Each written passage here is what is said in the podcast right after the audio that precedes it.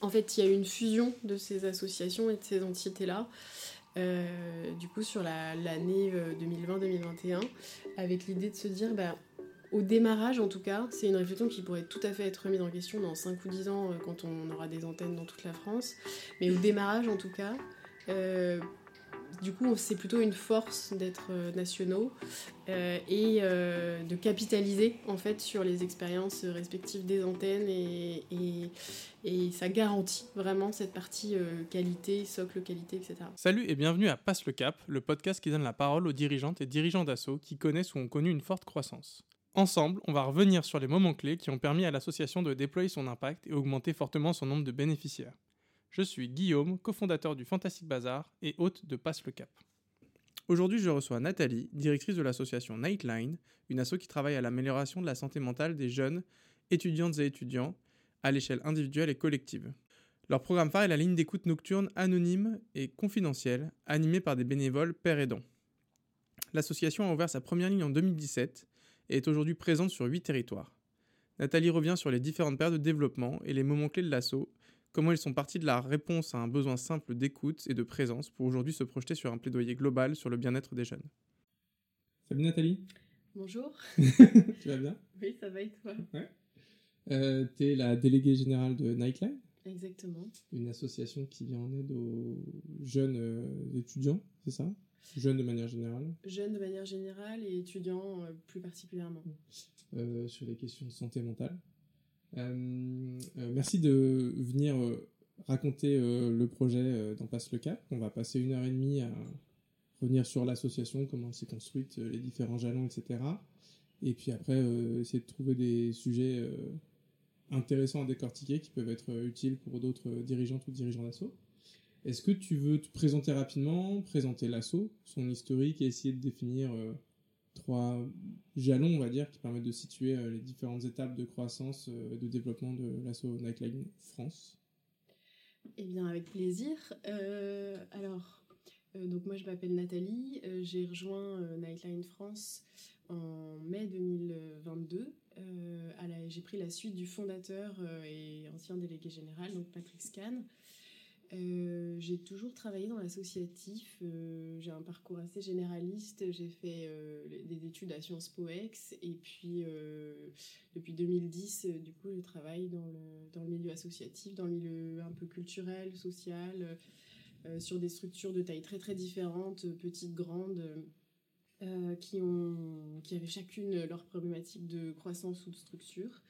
Euh, et que je prends du coup à chaque fois beaucoup de plaisir à accompagner. Et Nightline, du coup, je l'ai rejoint donc en 2022 sur euh, un peu une phase charnière aussi de, son époque, puisque déjà je prends, donc, comme je l'ai dit, la, suite du fondateur.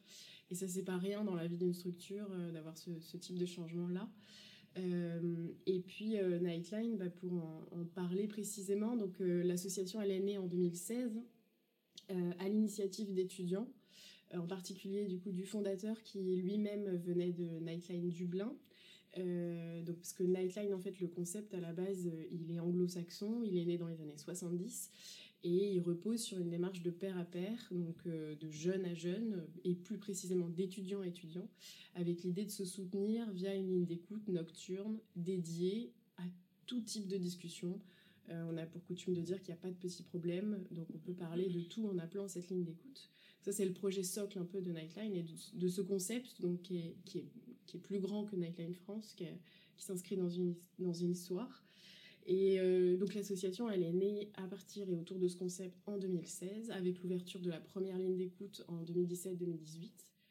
Euh, elle a grandi euh, rapidement, enfin à partir de 2020 en fait, et dans le contexte aussi de crise sanitaire.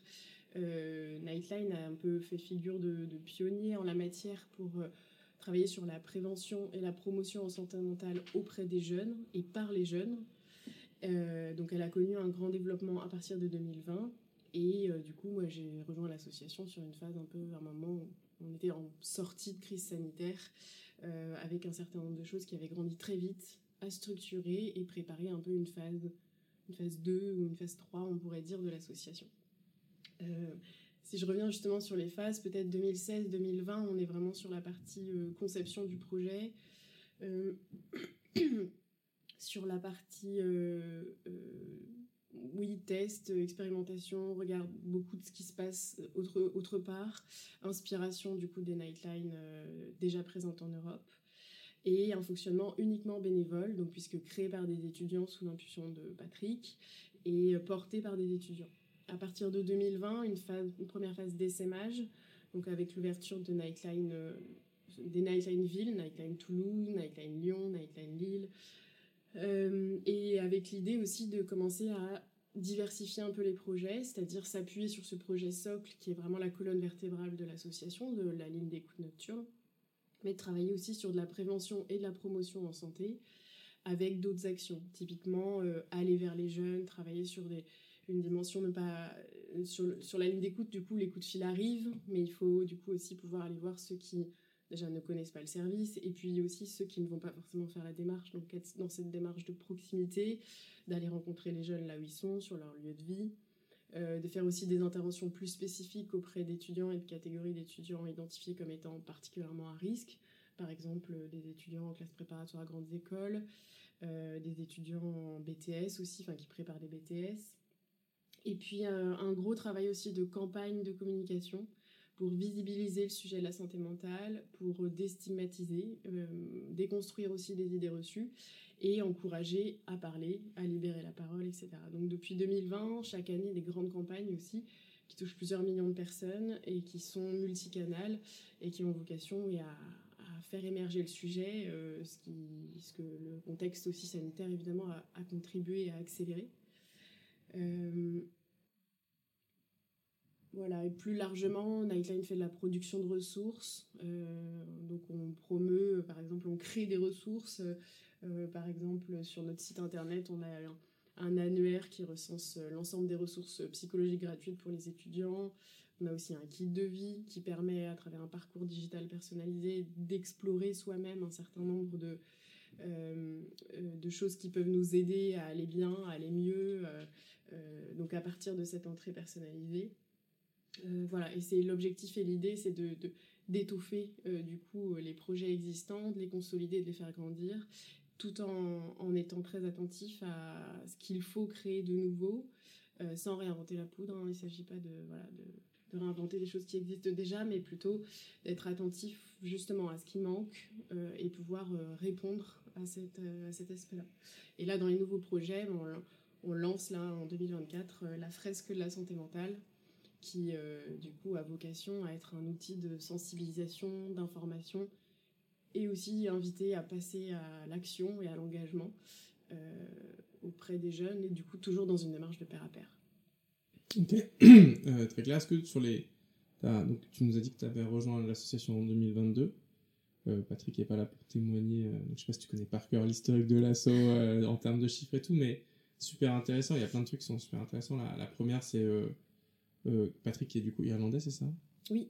Donc en gros, il a fallu un irlandais pour que, on, que cet assaut naisse, on va dire, qui existait déjà dans les pays anglo-saxons. Euh, déjà, comment, enfin, je pense que ça peut être intéressant si tu as du recul là-dessus de, de parler déjà de la place de la santé mentale dans les politiques publiques et en France, tu vois. Est-ce que, enfin, voilà, lui il arrive et j'imagine qu'il s'est dit, mais il n'y a rien, il faut que je fasse quelque chose. Là-bas, en Dublin, il y a des trucs pour nous aider, les jeunes étudiants. Euh, et après, de 2016 à 2020, tu as l'air de dire que c'était une première étape de conception.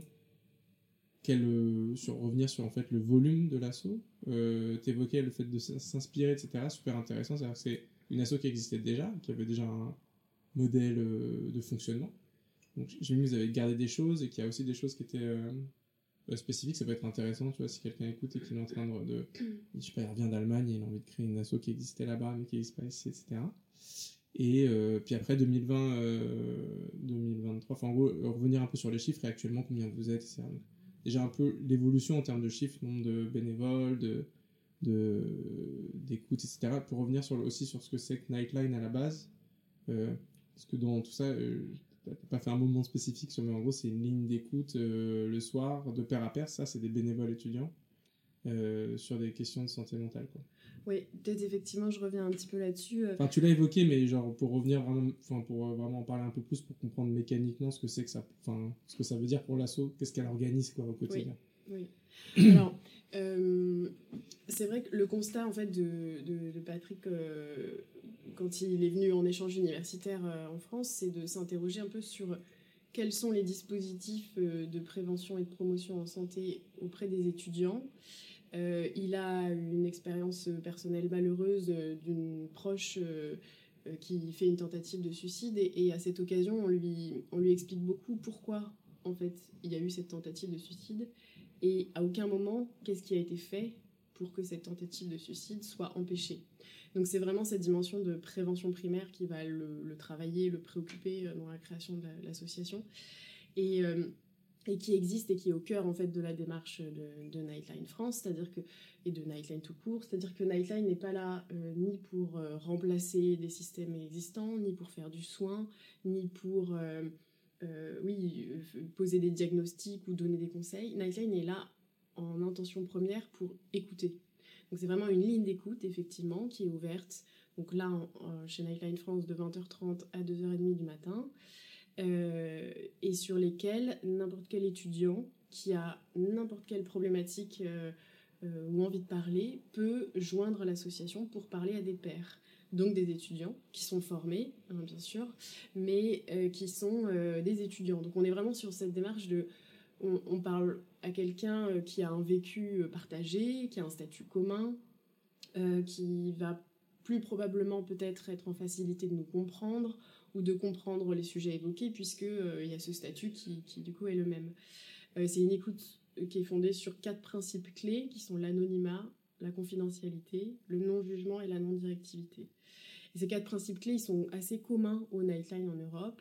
Pour certaines, il y a un cinquième principe qui est l'empathie, puisque l'empathie découle directement du mode d'écoute, là aussi qui est globalement à peu près commun, même s'il y a des différences au sein de chaque Nightline mais qui est fondée sur euh, l'écoute active, sur l'approche centrée sur la personne, avec l'idée que on n'est pas là pour diriger, pour orienter un échange ou un entretien, mais vraiment pour écouter, renvoyer avec beaucoup de reformulation aussi les, questionnements que la personne amène en fait, et euh, éventuellement faire un travail d'orientation.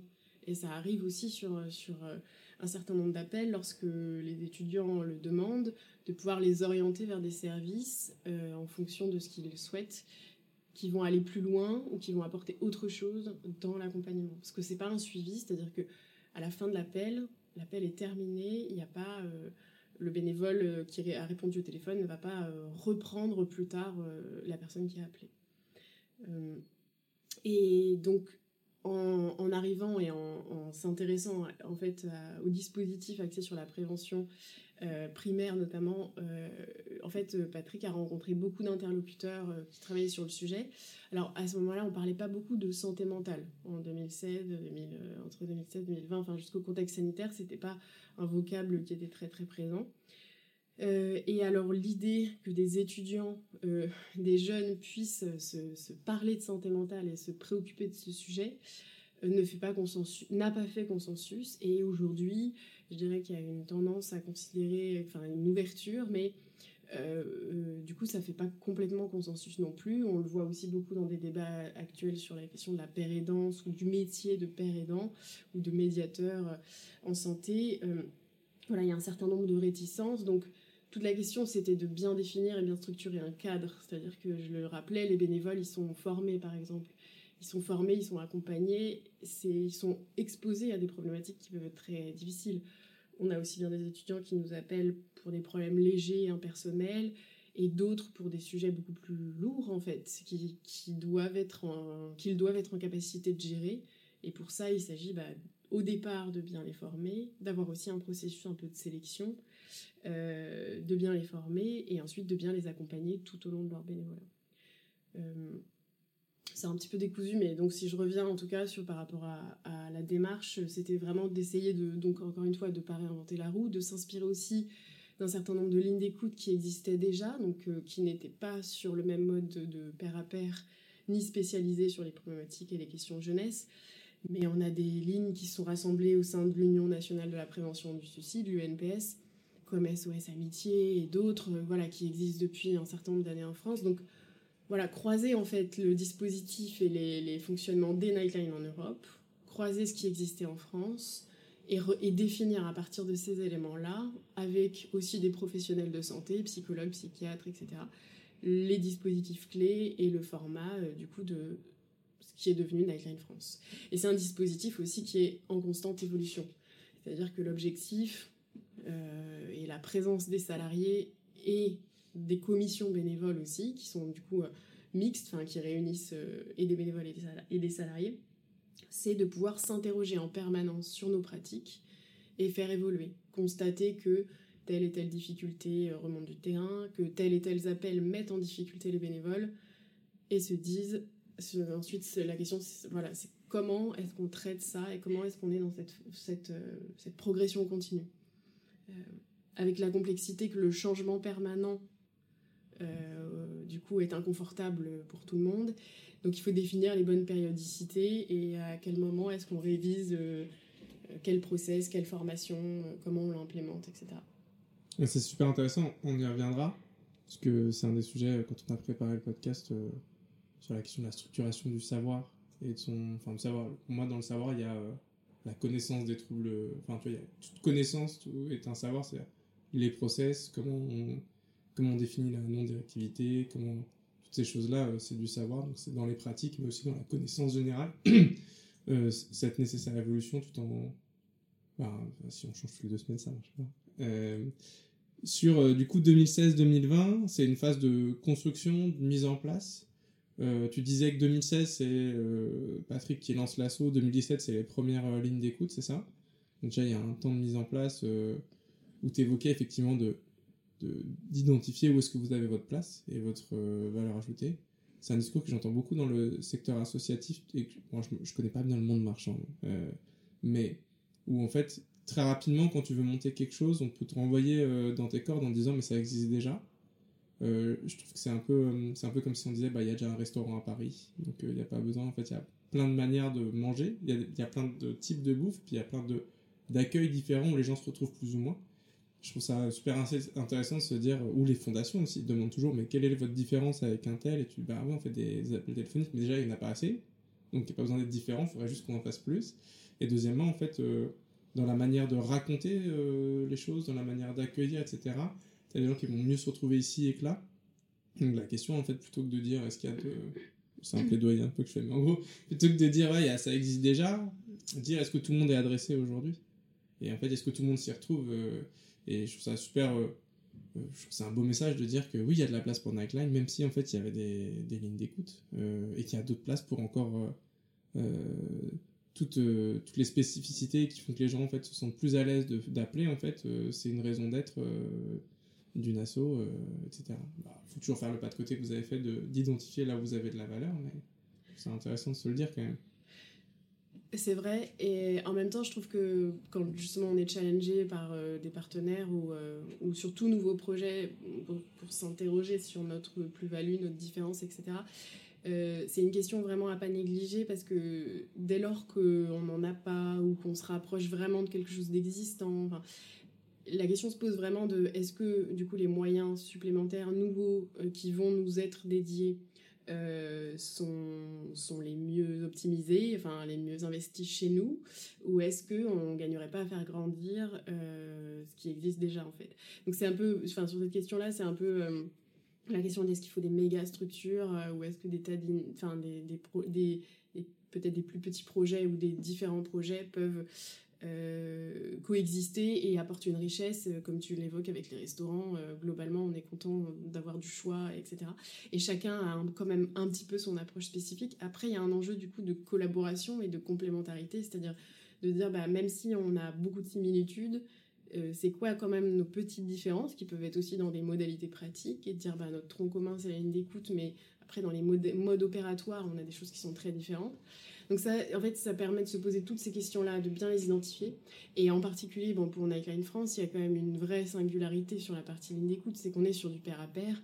Donc euh, que ce soit sur d'autres lignes d'écoute bénévoles ou par rapport à d'autres lignes d'écoute euh, professionnelles, euh, il y a cette vraie différence qui fait qu'on touche un public qui du coup se sent mis en confiance et a envie d'aller parler à justement un père sur un âge un peu charnière, hein, du coup, euh, par rapport à, l'âge étudiant, 18-25 ans, globalement, enfin, il y a beaucoup de choses qui se jouent et donc, donc ça a cet, intérêt aussi. et puis sur, oui, encore une fois, sur cette tâche charnière, il se joue plein plein de choses qu'on est mieux en capacité de comprendre, etc., etc. Oui, complètement. Et en fait, effectivement, le, tout l'enjeu, tu l'as résumé là-dedans, c'est de, de quand même. Ah, il y a forcément un endroit où tu apportes une valeur ajoutée euh, différente de ce qui est fait. Et donc, il faut se construire autour de ça. Il ne faut pas se construire juste en mode. Euh, bah, on fait une ligne d'écoute. Bah, trouve trouve l'endroit où en fait euh, ça manque pour une partie de la population ou sur la manière de faire et, et travaille là-dessus puisque du coup tu auras ta pertinence et tu, pourras trouver des financements et sur ce que tu évoquais sur le, le tronc commun fait, vous travaillez ensemble, ça me fait penser par exemple au collectif mentorat. En fait, dans le collectif mentorat, tu as 40 ou 50 assos qui font toutes du mentorat. Euh, mais en fait, c'est pas du tout les mêmes mentorats. Dans le sens où c'est pas du tout les mêmes publics, par exemple, qui sont accompagnés, ou alors c'est pas les mêmes durées de mentorat, c'est pas les mêmes mentors, et à chaque fois, en fait, euh, tout ça, c'est du mentorat. Et effectivement, euh, je trouve ça heureux qu'on. Et de l'extérieur, tous les gens qui s'y connaissent pas au mentorat disent, bah, en fait, quelle est la différence? Et en fait, c'est difficile à expliquer, puisque quelqu'un qui veut pas avoir la différence, elle ne la voit pas. Et je trouve ça heureux qu'il y ait quand même cette diversité-là, parce que toutes ces manières d'adresser et ces gens différents à, qui ils adressent le mentorat, en fait, ont besoin euh, à chaque fois, etc. Alors, est-ce que tous les domaines se prêtent à une multitude comme ça? Le collectif mentorat s'est construit aussi dans un contexte gouvernemental où il y a beaucoup d'argent qui a été mis sur la table par l'État.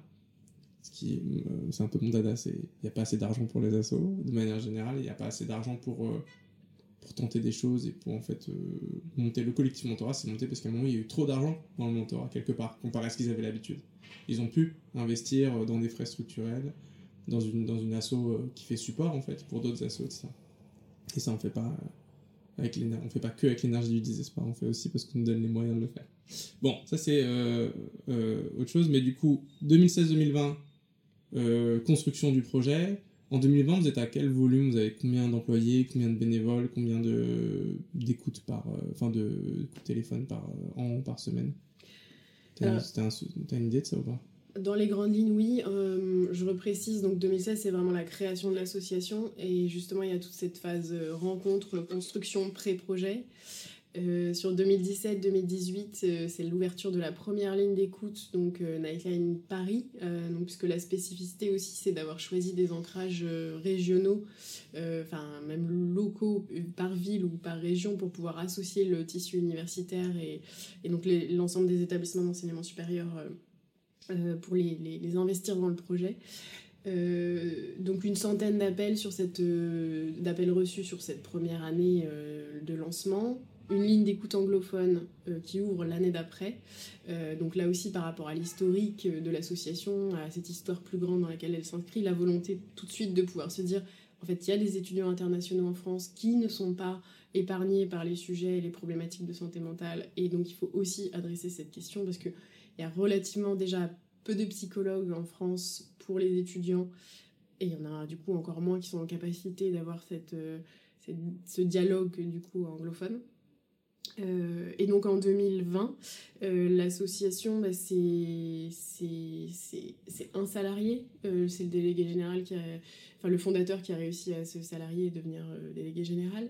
mais c'est le moment où l'équipe salariée commence à se constituer. Mais c'est encore justement, c'est vraiment l'année de bascule euh, où euh, ça démarre avec un salarié, un stagiaire, et puis euh, ensuite ça va très très vite. Mhm. et au niveau du, du, volume de bénévoles, on doit à peu près être sur une centaine de bénévoles, sachant que parmi les bénévoles, en fait, il y a toujours une distinction aussi de différents types d'engagement. Encore une fois, la notion de bénévolat, c'est l'idée, c'est d'être sur un engagement choisi, qui est à la carte, du coup, avec au démarrage une forme d'engagement à s'inscrire sur trois permanences euh, mensuelles euh, par exemple.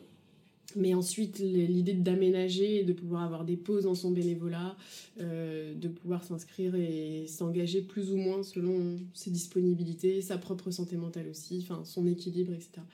Donc du coup, parmi ces bénévoles, des distinctions aussi très très fortes sur des bénévoles qui vont être engagés quasi quotidiennement et d'autres qui vont faire leurs trois permanences par mois, qui sont quand même évidemment indispensable pour, pour le bon fonctionnement de l'association.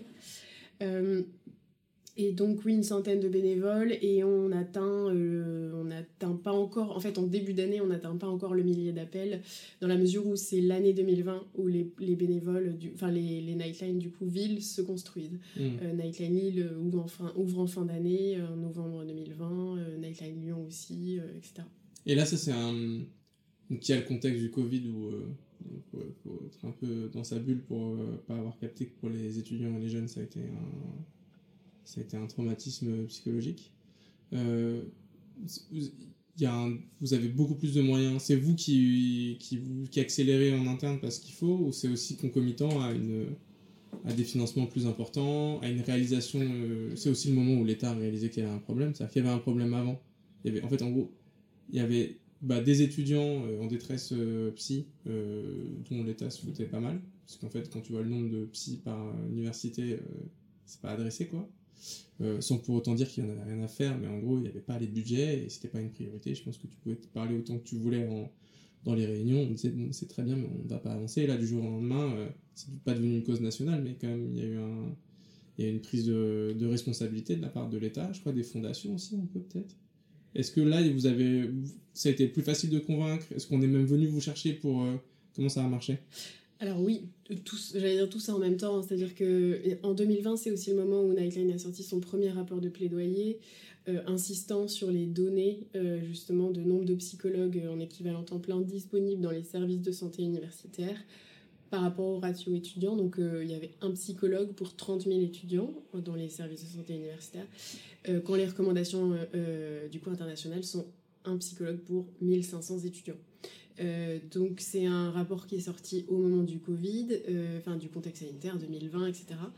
Euh, au moment où effectivement la, prise de conscience, alors elle a été quand même progressive, elle n'a pas été lors du premier confinement, mais elle s'est faite progressivement en voyant aussi l'état de, j'allais dire l'état de détresse de sortie des étudiants, enfin à la sortie des confinements des, des étudiants qui avaient été confinés pour certains dans des conditions enfin, très, très compliquées. Bah, ça n'a pas touché évidemment que les étudiants, mais ça, a particulièrement marqué cette, euh, cette catégorie de population. Et euh, donc il y a un peu cette prise de conscience. Il y a aussi le fait que bah, sur ce terrain-là, à part Nightline, euh, il n'y a pas beaucoup d'acteurs qui agissent et qui sont en capacité d'agir et de réagir vite. Et c'est justement le moment où Nightline montre sa capacité à être réactif et à, à rapidement, à, mon- à créer trois antennes euh, en l'espace de quelques mois et à, et à- et à dupliquer ce, ce dispositif de Nightline Paris dans d'autres territoires. Et ça, ça a été possible parce qu'il y a eu ce temps long de préparation que j'ai évoqué au départ, c'est-à-dire que le projet, il a, entre le moment où l'association a été créée, le moment où ensuite il y a eu la première ligne d'écoute et avec cette phase d'analyse un peu continue de, de, du travail mené, en fait, euh, tout ça fait que le dispositif était solide et du coup l'association, bien que très jeune et bien que pas très équipée en salariés, était en capacité d'être euh, réactive face à cette urgence-là. Et d'autre part, effectivement, euh, les ministères de la Santé et les ministères de l'Enseignement supérieur de l'époque sont venus chercher Nightline, qui avait euh, euh, décidé du coup de recenser via un annuaire l'ensemble des ressources psychologiques disponibles pour les étudiants. Donc au démarrage, cette, cette entrée-là, c'était vraiment dans la phase Covid que ça a été pensé, pour se dire vite, il faut absolument donner aux étudiants les informations de quel service continue d'être ouvert, quel service continue d'être ouvert à distance. C'est à ce moment-là que la téléconsultation, etc., se sont aussi développées, évidemment. Et donc euh, Nightline a, a fait ce travail-là euh, un, peu enfin, un peu tout seul, avec justement euh, les premiers stagiaires, etc., qui sont venus pour faire ce travail de campagne de recensement, d'outils, etc. Et les ministères sont venus nous demander de promouvoir et nous donner des moyens pour promouvoir cet outil et le porter à la connaissance d'un maximum d'étudiants. Euh, ce qui a été fait, ce qui a été l'objet de notre première campagne, qui a donné plus de, plus de 150 000 visites sur cet annuaire, euh, du coup, des étudiants, ce qui montrait bien que ben, ça répondait à un besoin, du coup, puisqu'ils venaient consulter cela. Voilà, et les moyens, effectivement, ont, été débloqués très très rapidement euh, sur la période Covid pour créer ces nouvelles antennes. Il y a eu des fonds exceptionnels euh, qui ont été débloqués, etc. Et surtout, c'est pour moi, c'est la prise de décision.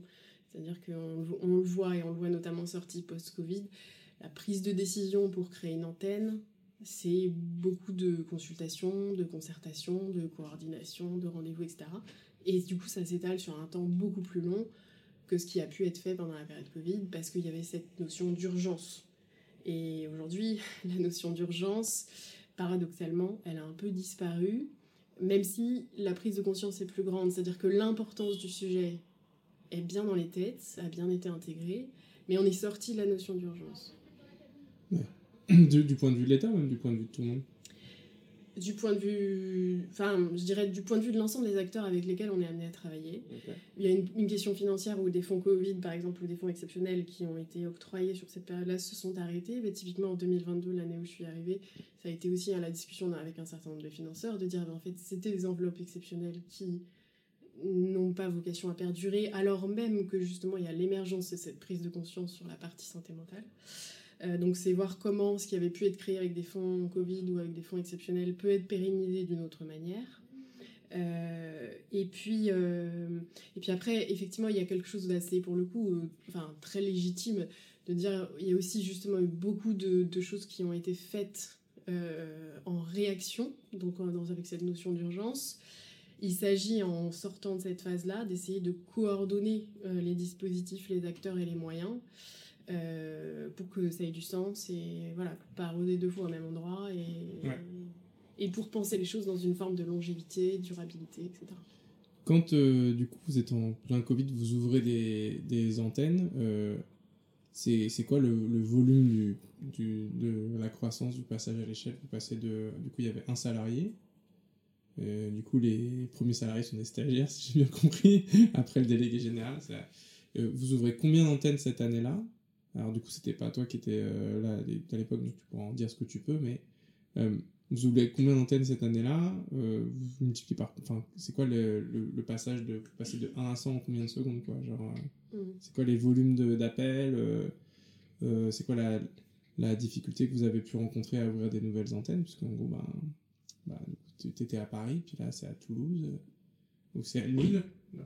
À Lille, euh, c'est à une heure de Paris, mais Toulouse, euh, comment est-ce que tu fais pour euh, travailler à distance, reproduire la même chose? Est-ce que, parce que tu as quand même envie que ça fonctionne, ce que tu fais, et quand, quand tu es là, et que tu as construit le truc, et que les gens arrivent, et que tu es délégué général, tu diffuses un peu ce que c'est, puis quand tu pas là en physique, comment ça marche tout ça?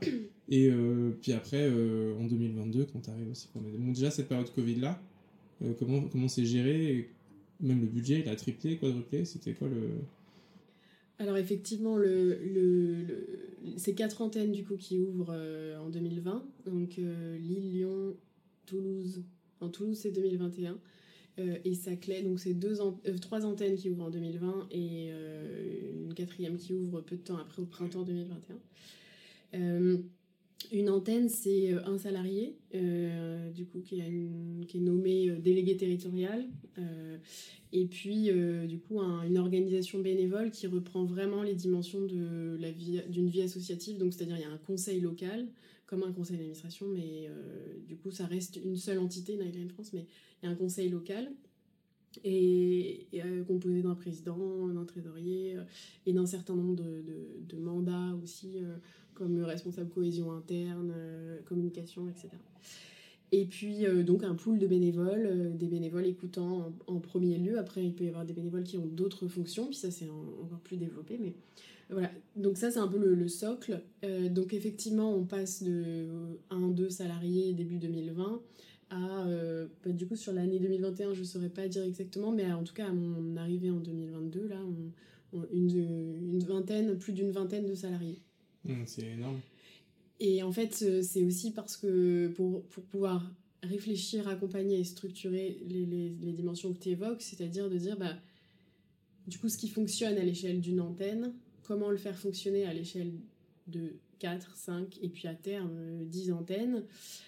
Euh, et du coup, on revient à ces notions de valeur ajoutée, par exemple, et de, de, de de différence ou de singularité. Donc il y a par exemple la création d'un pôle recherche et évaluation dès 2021 avec l'arrivée de psychologues et de docteurs en psychologie qui sont chargés justement de s'assurer que tous les dispositifs, donc à commencer par la ligne d'écoute, mais ceux qui sont en train d'être créés et qui sont nouveaux, intègrent bien cette dimension évaluative et cette notion d'effet d'abord et d'impact ensuite pour s'assurer de la pertinence et du bien fondé et se dire n'a pas vocation à créer des programmes euh, qui, qui n'ont pas d'effet probant. Euh, Et on s'appuie, avant la création d'un nouveau programme, on s'appuie sur la revue de la littérature, sur la revue de l'existant, euh, pour pouvoir voilà, s'assurer, se, donner un maximum de chances au démarrage du dispositif, de, de, de, de, la pertinence en fait de la solution proposée.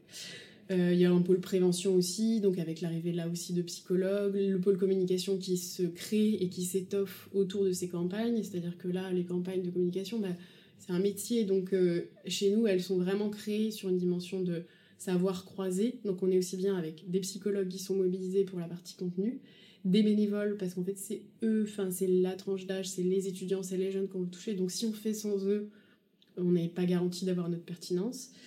Et euh, les communicants, parce que euh, évidemment c'est un métier aussi de savoir euh, monter une campagne de communication.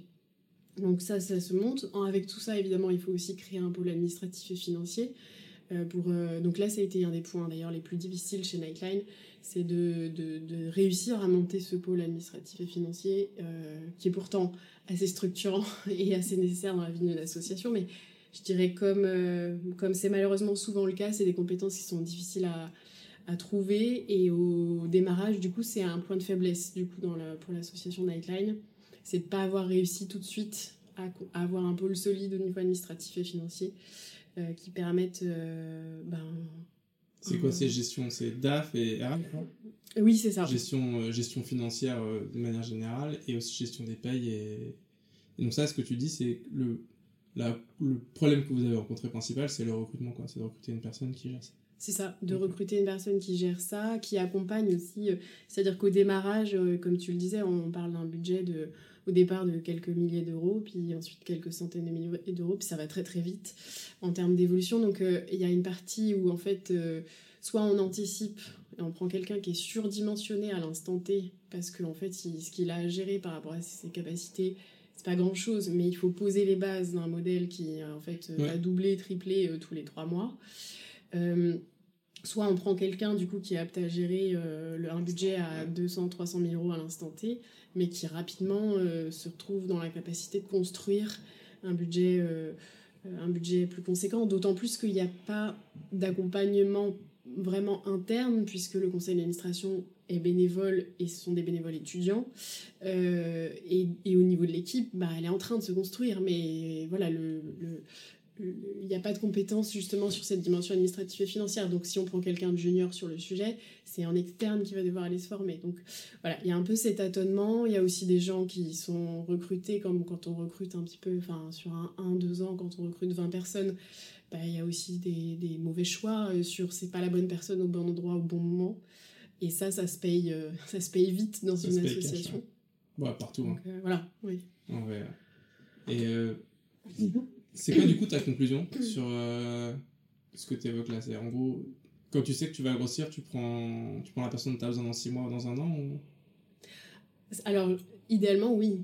Après, il y a un enjeu aussi de voilà un enjeu financier de capacité euh, à convaincre tes partenaires euh, que même si aujourd'hui t'es pas à ce niveau-là, pour l'atteindre, tu as besoin, de payer un salaire, de payer un salaire qui, euh, qui paraît surdimensionné justement euh, par rapport à, à là où que c'est la première fois que tu es sur ces grilles salariales-là aussi. Où tu te dis comment est-ce que je peux justifier que ça crée aussi des, des, des contraintes de système de relations RH aussi. Genre, tu prends, enfin, tu prends un senior ou une senior euh, qui demande euh, genre 10 ou 15 000 euros de plus que euh, la deuxième personne qui donne à fond et qui bosse bien, quoi.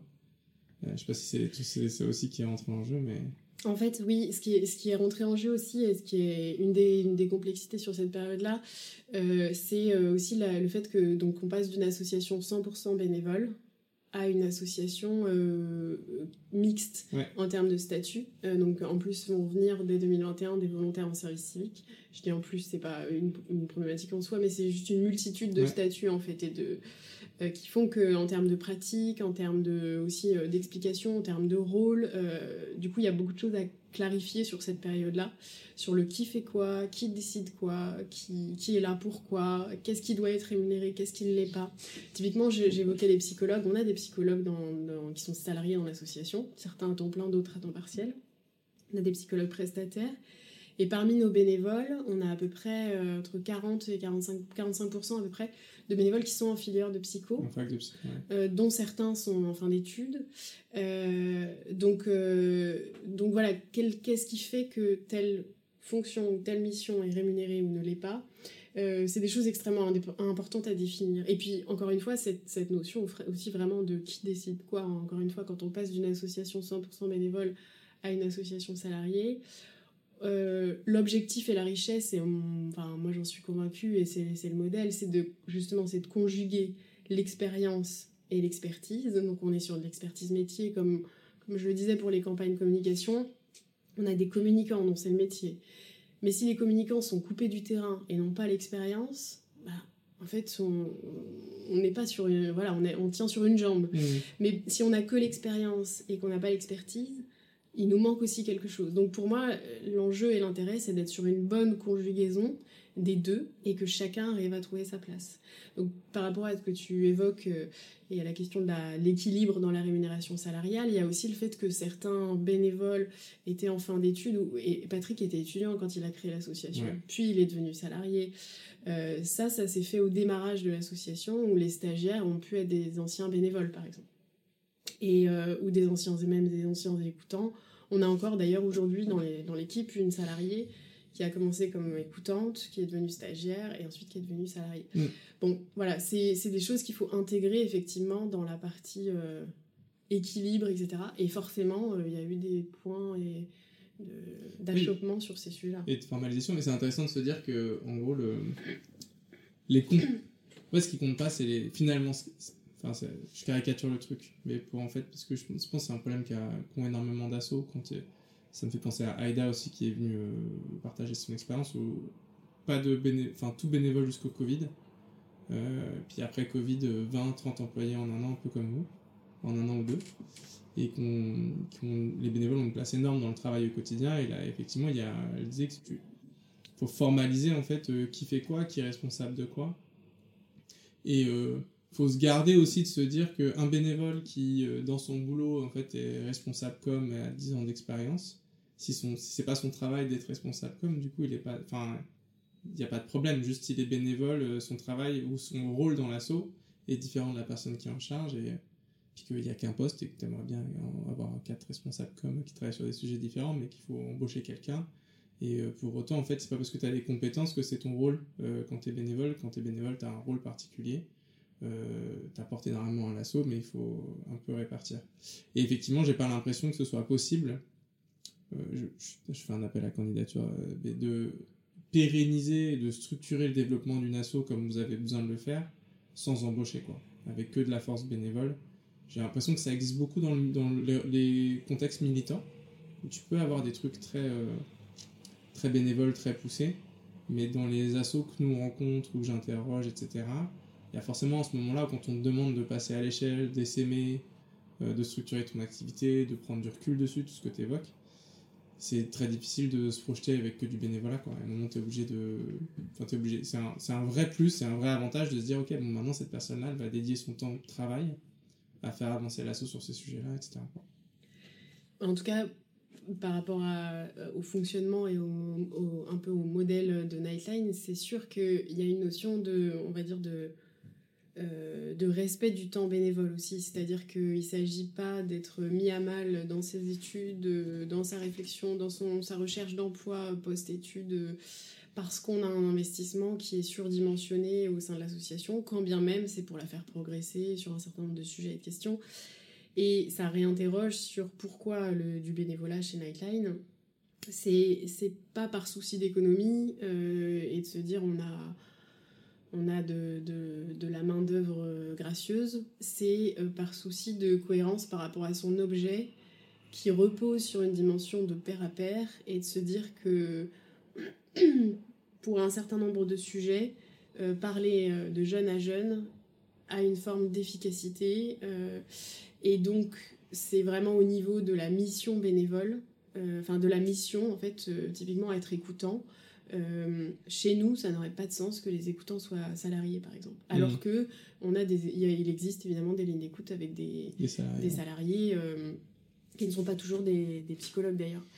Euh, donc voilà, c'est vraiment par rapport à la mission. Après, et c'est là où il faut pouvoir bien l'articuler, quand on est en mode projet, on lance un nouveau projet, ou on est sur une réflexion par exemple sur les politiques de la ligne d'écoute, sur des questions de formation, euh, il faut pouvoir associer les bénévoles et s'appuyer sur leurs expériences, leurs souhaits, leurs volontés, etc.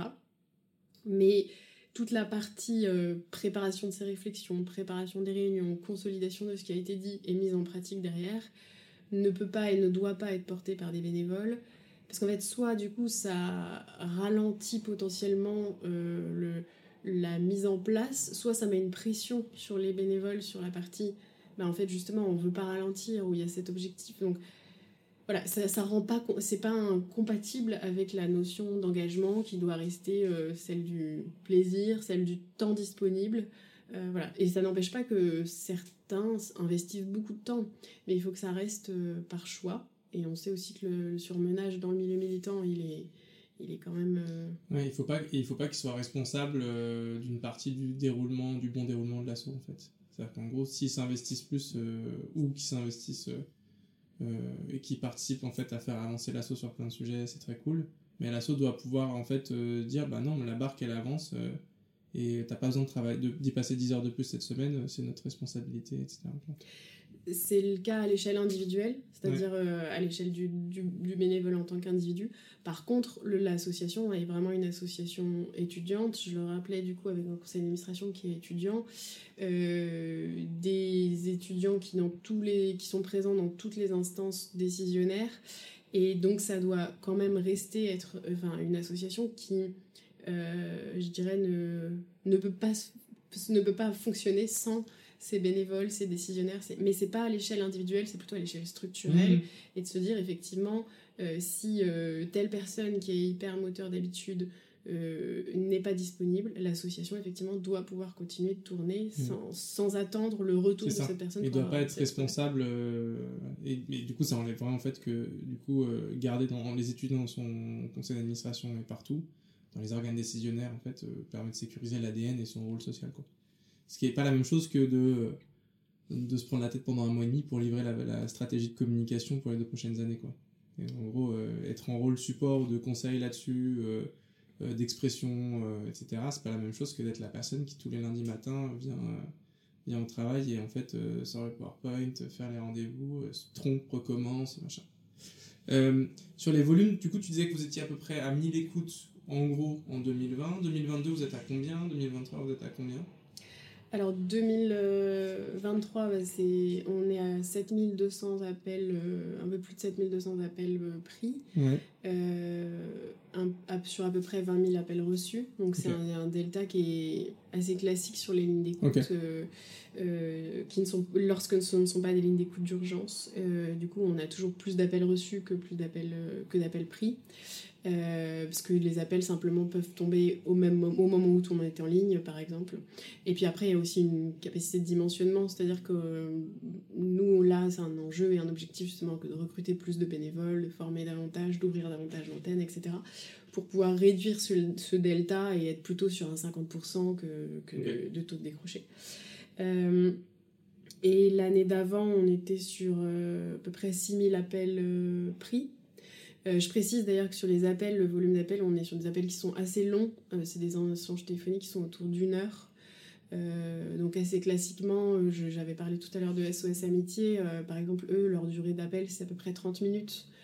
donc nous, volontairement, on a, et par rapport aux étudiants qui, nous appellent, on a ce temps qui est, qui est long, qui est volontairement long dans la, la possibilité d'appel, parce que comme on communique sur le fait qu'il y a pas de petits problèmes et qu'on peut appeler pour tout et n'importe quoi, euh, il y a beaucoup le sentiment euh, de, d'appelant euh, que, enfin, un peu d'illégitimité. C'est est-ce que je prends pas la place de quelqu'un qui a un problème plus grand que le mien et Ou tu t'excuses d'appeler quoi. Exactement. Mais du coup, ça commence aussi souvent sous un mode de, conversation et d'échange. Et progressivement, je dirais, on en vient au fait, au fait au singulier ou au pluriel, mais voilà, c'est pas ça. évidemment, c'est très rare, ça arrive, mais bon, c'est plus rare. d'arriver directement en disant bah voilà j'appelle pour telle et telle raison et, avec cette notion un peu d'efficacité droit au but. Donc en fait il faut vraiment laisser ce temps voilà. Et puis on est aussi sur un mode de conversation par téléphone ou par chat. Et du coup par chat des fois c'est aussi le temps de trouver le bon mot de formuler sa pensée etc là j'ai fait le calcul c'est 6 heures par soir, euh, du coup 20h30, 2h30. Ça fait 1100 soirées, euh, à peu près 1200 soirées par an, 7000 appels. Ça fait du coup sacrée gestion bénévole quand même. C'est tous les soirs de la semaine? Alors ça dépend des antennes. En fait, il y a un principe de, donc de solidarité un peu entre des antennes, c'est-à-dire que euh, les antennes les plus récentes qui viennent d'ouvrir, là on, on vient d'ouvrir par exemple Nightline Normandie, euh, donc on est sur euh, entre 15 et 20 bénévoles qui sont euh, mobilisés, qui sont sur l'écoute. Donc il n'y a pas la capacité d'ouvrir Nightline Normandie tous les soirs. donc il y a les plannings du coup qui sont établis. Et en fait voilà, Nightline, les, ceux qui appellent Nightline Normandie tombent prioritairement sur des répondants de Normandie. mais dès lors que la ligne n'est pas ouverte ce soir-là ou qu'ils sont tous en ligne, il y a une bascule vers les autres antennes. Et euh, donc, selon les antennes, oui, on a entre 15-20 écoutants et jusqu'à 80-90 écoutants. Euh, donc, les, les, les, jours d'ouverture, c'est euh, de, de, deux jours, mais ça, c'est vraiment le démarrage d'une antenne. Sinon, on est plutôt sur 4-5 jours par semaine, jusqu'à 6 ou 7. Et dans des modèles comme par exemple dans les Pays de la Loire, on a en fait une antenne, qui, donc, comme on a dit, qui est régionale. Et on a ouvert un premier plateau d'écoute à Angers euh, euh, du coup au moment de l'ouverture en 2022 et on a ouvert un deuxième plateau d'écoute à Nantes euh, du coup en 2023 pour démultiplier les capacités de prise d'appel au niveau régional. Et donc l'objectif c'est qu'effectivement avec ces deux plateaux, il y a une couverture 7 sur 7 sur, sur, le territoire en question. Super intéressant. Là vous avez combien de bénévoles dans toute la France? On est à peu près à 300 bénévoles, mais du coup pas tous sur la ligne d'écoute. C'est ce que j'évoquais. ils sont majoritairement sur la ligne d'écoute, mais on a aussi d'autres projets, comme la fresque de la santé mentale, euh, les projets euh, d'intervention. Si on a 200, en gros, ça fait 5 euh, à 6 soirs par an, quoi. Si on moyennise, en fait, par bénévole. Si tu as 1200 soirs entiers. En fait, c'est difficile de, de, faire ces moyennes. C'est trop spécifique. Euh. En fait, il y a un turnover naturel lié euh, du coup euh, à l'engagement étudiant. un étudiant, du coup, on a toujours du mal à définir notre nombre précis à l'instant T de bénévoles. Enfin, c'est-à-dire que ce qui est valable à l'instant T n'est pas forcément valable dans une semaine. on peut avoir tout d'un coup, puisqu'on fait des formations en permanence, on peut avoir 50 bénévoles entrants tout de suite, enfin, je veux dire en une semaine. Et on peut aussi avoir 50 euh, bénévoles sortants, euh, par exemple sur des changements de semestre, euh, puisque on part à l'étranger, ou bien tout d'un coup on a un, niveau, un planning de cours qui rend incompatible l'engagement. on a aussi, bah, on part en stage, etc. vous êtes vachement soumis au calendrier universitaire. En fait, Exactement, oui, oui. Et c'est pour ça que les formations, elles sont organisées en permanence. C'est-à-dire qu'il y a une époque, elles étaient faites surtout sur les phases de rentrée universitaire. Euh, et en fait, il y a besoin de faire rentrer même des bénévoles en mai, en avril, mai, juin, en fin d'année. Euh, il y a donc il y a des petites remises à niveau à chaque fois parce qu'on est fermé sur la partie juillet-août, enfin août en tout cas. Et juillet, c'est ouvert euh, plus ou moins tard selon les années. Mais du coup, il y a effectivement cette, cette, nécessité de former en permanence et de faire de l'accueil en permanence qui fait que, oui, on peut avoir beaucoup, beaucoup de bénévoles à un moment donné. Et puis, voilà, le mois d'après, ça. j'imagine qu'il y, a des, il y a des périodes où il y a beaucoup plus d'appels que d'autres. Alors effectivement, il y a aussi une variabilité dans les mois d'appels. Euh, typiquement, la fin d'année universitaire, euh, du coup, ça, descend doucement, le nombre d'appels reçus. Euh, les, les, mois de novembre, décembre sont en général assez compliqués. On reçoit beaucoup d'appels assez compliqués pour les étudiants. Euh, soit il y a beaucoup de déceptions par rapport à une rentrée qui s'est pas passée comme souhaité. Euh, il y a aussi l'approche des partiels du coup qui se tiennent ou en décembre ou beaucoup sur la partie janvier. les fêtes de, la, de fin d'année sont pas toujours des moments qui sont simples voilà, pour un certain nombre d'étudiants. Euh, voilà. Et puis en même temps, le mois de septembre, je dirais, n'est pas évident non plus. On est beaucoup sur de la décohabitation, de, de, l'angoisse euh, liée à l'activité Ouais, tu trouves pas de logement, etc. Euh, est-ce que sur la partie euh, essaimage, tu as évoqué le fait que c'était assez formalisé Je trouve que l'essaimage, il y a beaucoup de documentation, etc. Mais toujours un peu dur de, en, tant que, j'imagine, en tant que dirigeant ou dirigeant d'assaut, quand on, se lance, euh, de sortir de la théorie et de se dire, ok, mais c'est quoi les problèmes que je rencontre? Moi, un truc que j'ai identifié, c'est, euh, que j'en ai changé, Victoria dans Solinum, elle en parle, c'est la difficulté que tu as en tant qu'antenne centrale ou en fait dans un système associatif où tu n'es pas en domination hiérarchique sur tes antennes locales, tu es plus en, en support et en proposition, c'est de garder l'ADN de l'assaut euh, sur tout le territoire, quelles que soient en fait les complexités ou euh, les entre guillemets potentiels mauvais recrutements que tu fais. Euh, tu vois, si tu fais un mauvais recrutement à, Toulon et en fait la personne elle est complètement sortie de route sur Nightline, elle ouvre des trucs nouveaux, elle fait plus du distanciel, c'est en présentiel, enfin tu vois des trucs comme ça c'est plus une centre de ligne. Tu dis que maintenant il y a un centre d'accueil physique, etc. qui pourrait être une très bonne chose, j'en sais rien. Mais en gros c'est un, des sujets que j'ai vu, c'est qu'en gros, on t'explique comment faire les SMH, on dit qu'il faut dimensionner, etc. Mais le côté euh, très euh, humain de euh, faut que Nightline reste Nightline, comment est-ce qu'on fait pour faire en sorte que la qualité elle soit au rendez-vous? Tu évoquais les psychologues qui en fait font ce travail-là, j'imagine, en mettant en place des systèmes d'évaluation, peuvent dire attends, là vous avez l'air de, de moins mettre l'empathie au milieu, je sais pas quoi. Vous, c'est quoi votre expérience de ça? Surtout qu'en plus en 2020, vous en avez ouvert 4, donc je pense que là, il y a eu plein de pieds dans le tapis, et en même temps, ça a marché. Et aujourd'hui, quand tu ouvres une, une antenne, c'est quoi les conditions? Comment ça marche? Tu pourrais aussi parler du fait que vous avez un besoin de vraies antennes. Pour un truc de téléphone, vous pourriez vous foutre euh, à Paris. Euh, mais en fait, non, il y a un ancrage local à chaque fois. Euh, d'abord la, la d'abord et puis après on verra pour l'ancrage local. Oui. Ok. En fait, la création non pas de Nightline France mais de Nightline Paris et la création d'entités et d'associations, Nightline Lyon, Nightline Toulouse, euh, etc. C'est-à-dire que les antennes que j'ai évoquées n'étaient pas des antennes au moment de leur création, mais étaient des associations. Et donc il y avait plutôt l'idée originelle d'être sur une fédé d'associations locales qui soient des Nightlines. Et ça, du coup, pour le coup, pour prendre appui sur les Nightlines en Europe, qui sont euh, des Nightlines villes, euh, il existe... Euh, du coup, ben, au Royaume-Uni, notamment, une fédé qui rassemble l'ensemble des nightlines britanniques, mais les nightlines sont rattachés à des universités ou à des villes.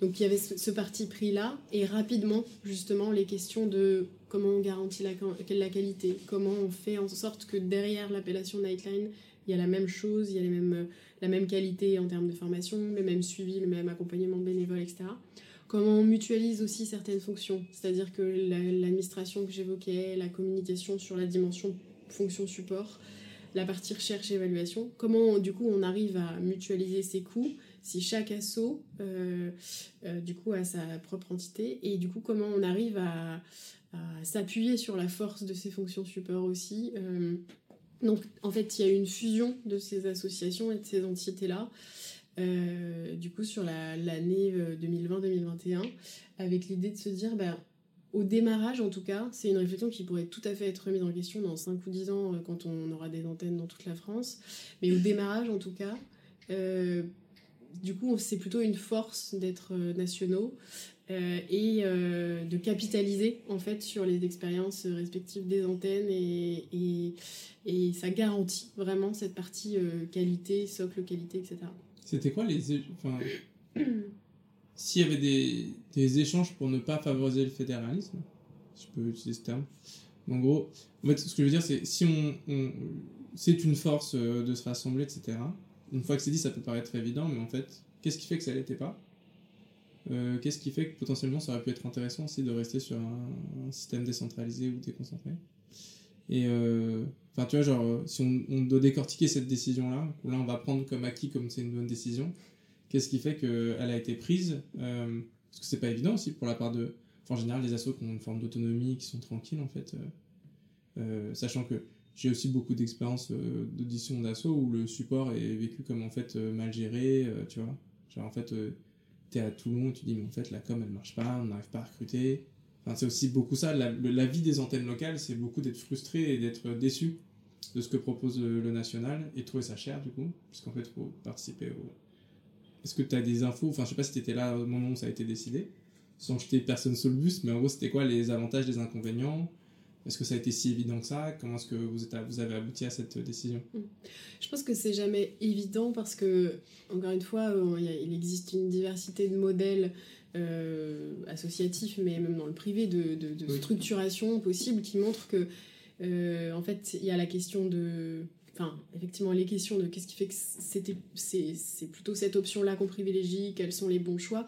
Mais en fait, il y a aussi la, la, question de comment on, on, s'appuie sur les forces de ce choix. mais on aurait potentiellement pu avoir un autre modèle, exister autrement. Et c'est difficile de. On, peut le projeter, on peut l'écrire, mais c'est difficile de savoir si on aurait été mieux ou moins bien. Donc, à ce moment-là, je pense qu'au démarrage, la réflexion par rapport à Nightline et la création, le fait d'avoir des créations de villes, c'est vraiment l'appui sur le modèle euh, des Nightline en Europe.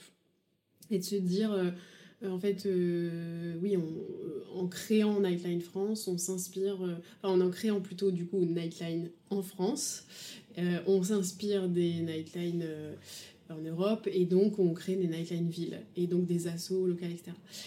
Une des grandes différences, en fait, rapidement, du coup, enfin, dès 2020, c'est que Nightline France, du coup, en France, développe d'autres projets, d'autres dispositifs, en plus de la ligne d'écoute, et commence à créer une équipe salariée, ce qui n'existe pas dans les Nightline en Europe. Elles sont toutes uniquement sur la ligne d'écoute, et sur un fonctionnement bénévole.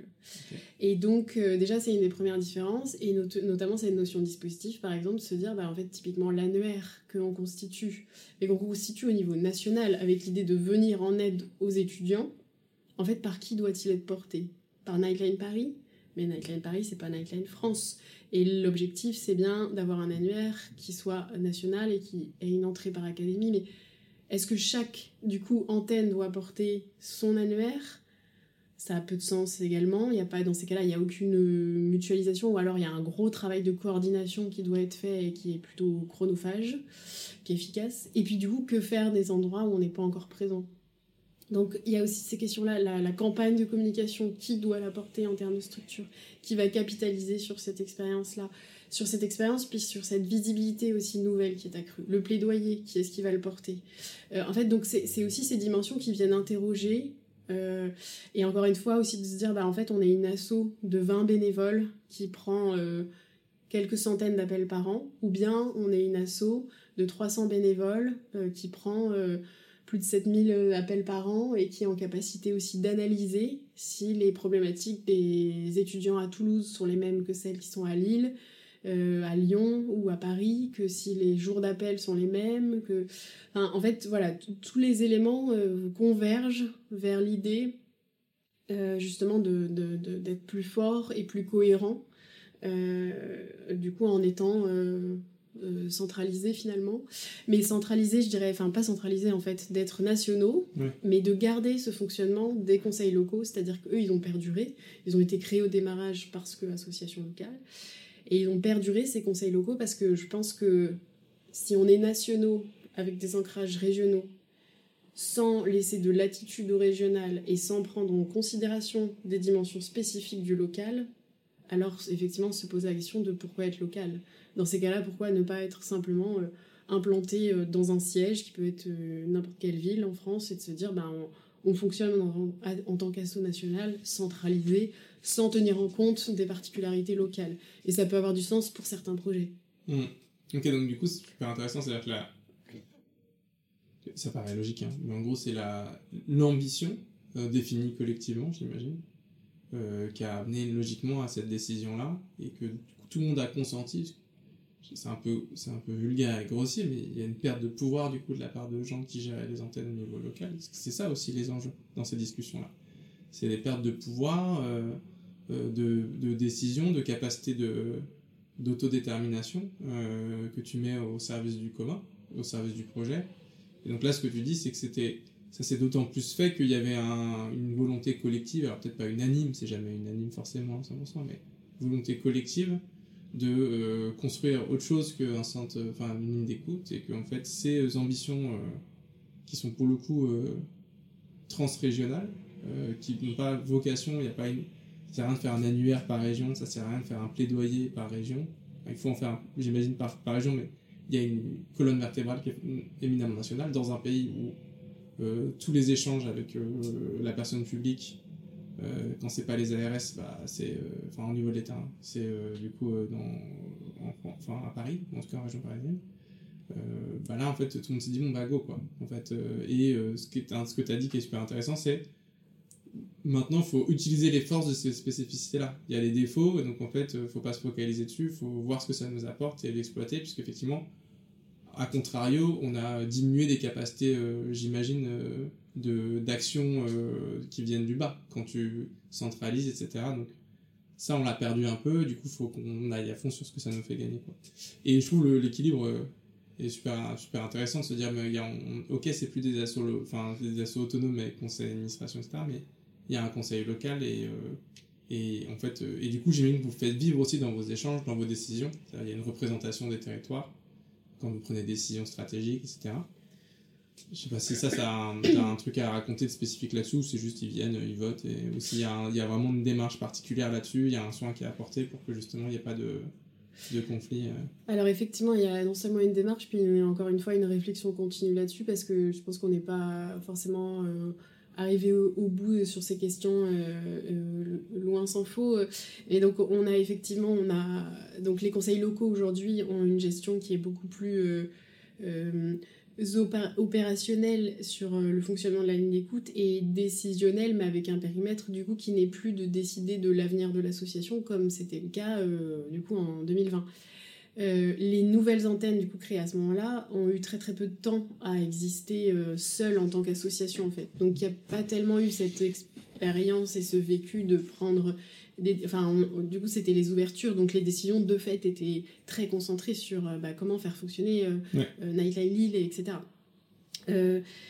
par contre, Nightline Paris l'a vécu. Donc, du coup, c'est l'antenne pour laquelle, effectivement, le changement a été le plus complexe, puisque du coup, elle a vécu 3-4 ans euh, en tant que Nightline euh, complètement autonome. Euh, donc pour Nightline Paris, du coup, c'était un vrai un, change, un changement important qui n'a pas fait l'unanimité, effectivement, et, et qui s'est fait bah, avec, enfin, pas de complexité administrative, mais avec des complexités dans les changements et dans les mises en pratique. Du coup, ça a amené aussi d'autres réflexions et justement des, de la constitution de commissions transversales. Donc, j'évoquais tout à l'heure les questions de définir ou travailler sur les politiques de laine d'écoute ou sur des questions de formation, par exemple. Et là, c'est des commissions qui ont en leur sein vocation à, avoir une, une, forme de représentation euh, des antennes. Je dis une forme parce que du coup, on est maintenant qu'il y a plusieurs antennes, il n'y a plus d'obligation parce que pour des petites antennes, c'est aussi compliqué de s'investir sur tous les fronts et sur tous les sujets.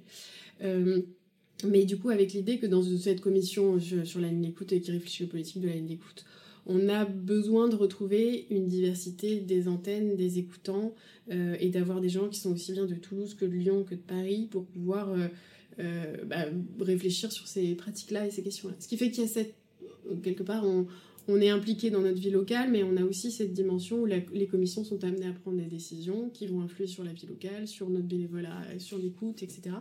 Et du coup, on participe du coup, en tant qu'antenne de cette vie-là. Et au sein du conseil d'administration aussi, on retrouve, euh, euh, bah, en particulier cette année, d'anciens présidents d'antennes qui ont pris soin du coup des antennes dans les conseils locaux, du bien-être des bénévoles, qui ont cette expérience terrain.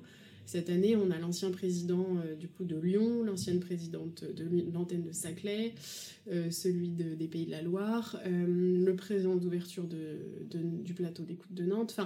Voilà, du coup, c'est important aussi, effectivement, de retrouver un peu à tous les étages, je dirais, euh, cette, euh, cette vie locale et cette, cette partie locale. Tu, dans, ce dans tout ce que tu dis depuis le début, j'ai l'impression qu'il y a un, soin, un très grand soin qui est apporté à formaliser qui fait quoi, qui est responsable de quoi, etc.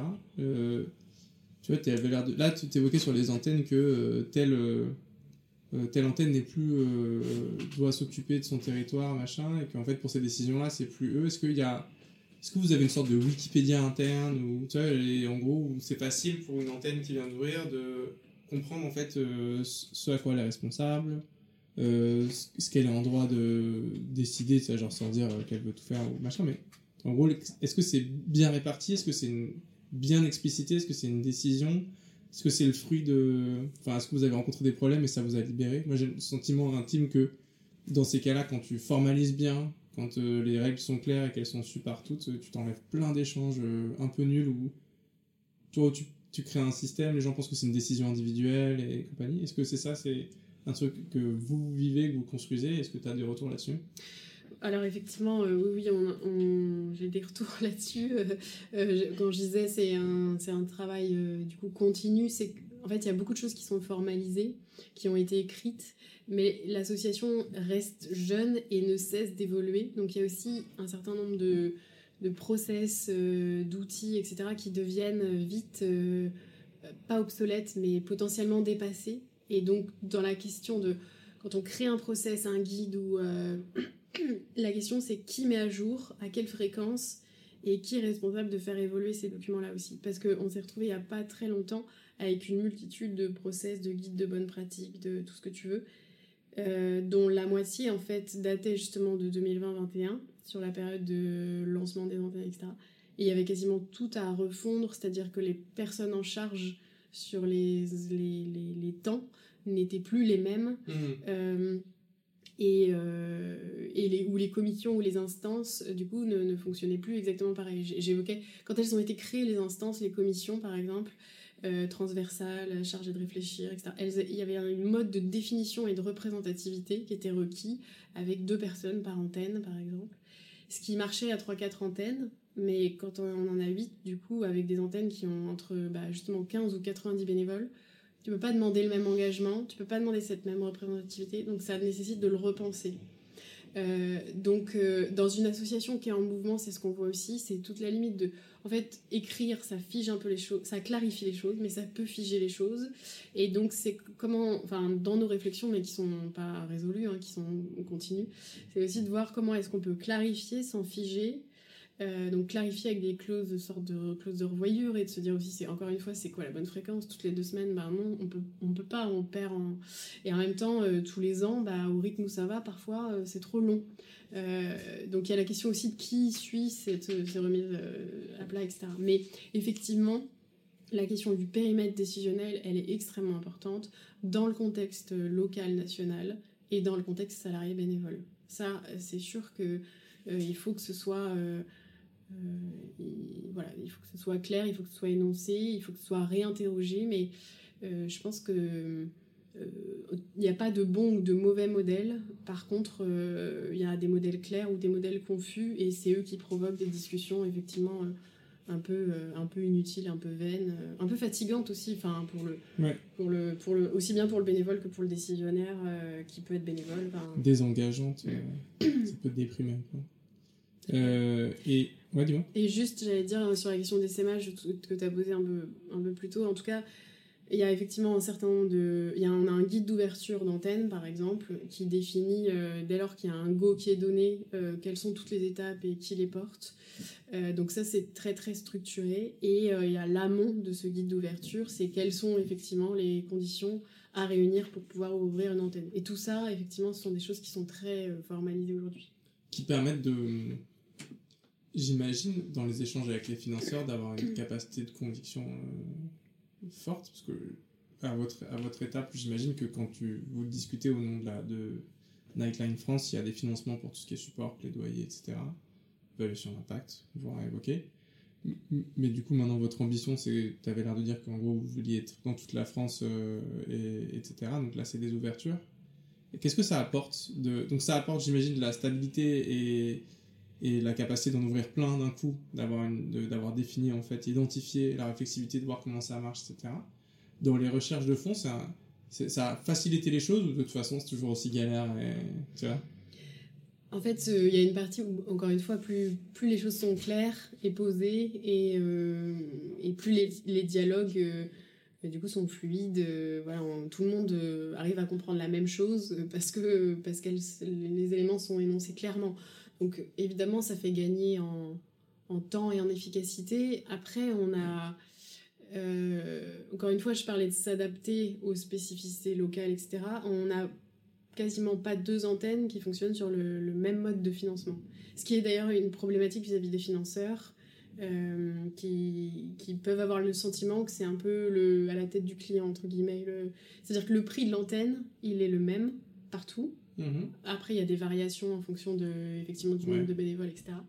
Mais les universités, les CRUS, les, villes, euh, les ARS, etc., ne financent pas tous à la même hauteur. Euh, parce qu'en fait, du coup, ce dont on a besoin, c'est d'arriver au montant donné pour créer l'antenne. Et parfois, il y a un investissement plus fort d'un partenaire que d'un autre. Donc, dans une région, c'est l'ARS qui va financer euh, majoritairement. Et du coup, les universités et les, et les, écoles vont être relativement peu contributrices. Dans un autre, à l'inverse, ça va être les universités qui vont être très contributrices et les autres partenaires vont l'être moins. Parfois, et ça arrive dans plusieurs antennes, ce sont les CRUS qui sont porteurs ou les collectivités. Enfin, bref. Donc, il y a, y a, ce modèle-là. Ça, ils se parlent beaucoup? Alors oui, oui, à les universités, oui, j'imagine qu'ils se parlent. Il y a effectivement beaucoup de, de, de réseaux, etc. Et c'est, ça a été là aussi parce qu'on n'avait pas un modèle, euh, on n'avait pas un pôle administratif et financier solide. Euh, du coup, c'était, en fait, ça pouvait donner le sentiment que c'était donc à la tête du client, à la carte, voir qu'il y avait du double financement. En fait, euh, vous mentiez que vous preniez de l'argent partout. Exactement. Ou, enfin, en tout cas, il y avait un manque de clarté justement sur ces aspects-là. Et donc, l'objectif aujourd'hui, c'est de pouvoir être transparent sur le fait que l'association Nightline a besoin de ça pour créer cette antenne. Voilà. On peut d'ailleurs ajouter des briques, euh, c'est-à-dire que typiquement sur Nightline Normandie, on est sur euh, l'ouverture de la ligne d'écoute à l'ensemble des étudiants normands. On va aussi travailler avec des interventions spécifiques auprès des étudiants en BTS et développer le dispositif Sentinelle étudiante qui est accès prévention suicide. Donc c'est en fait la ligne d'écoute c'est la base et au-delà de la ligne d'écoute il y a du coup des actions de proximité, c'est-à-dire que nos ancrages régionaux c'est aussi un moyen de d'aller rencontrer, je l'évoquais, euh, on va rencontrer 30 000 jeunes sur leur lieu de vie chaque année pour provoquer des discussions sur la santé mentale. Les... Il nous reste, il nous reste euh, un gros quart d'heure. Euh, j'ai une question sur la sur le comment dire faire financer euh, un nightline. Donc mettons que ça coûte 300 000 euros d'ouvrir une antenne. C'est pas le cas, c'est moins que ça. bah, ça c'est moins que ça. on va pas avoir le temps d'évoquer tout, mais est-ce que comment est-ce que vous avez trouvé des hacks pour débloquer un financeur qui est réticent? Est-ce que c'est qu'une question de temps?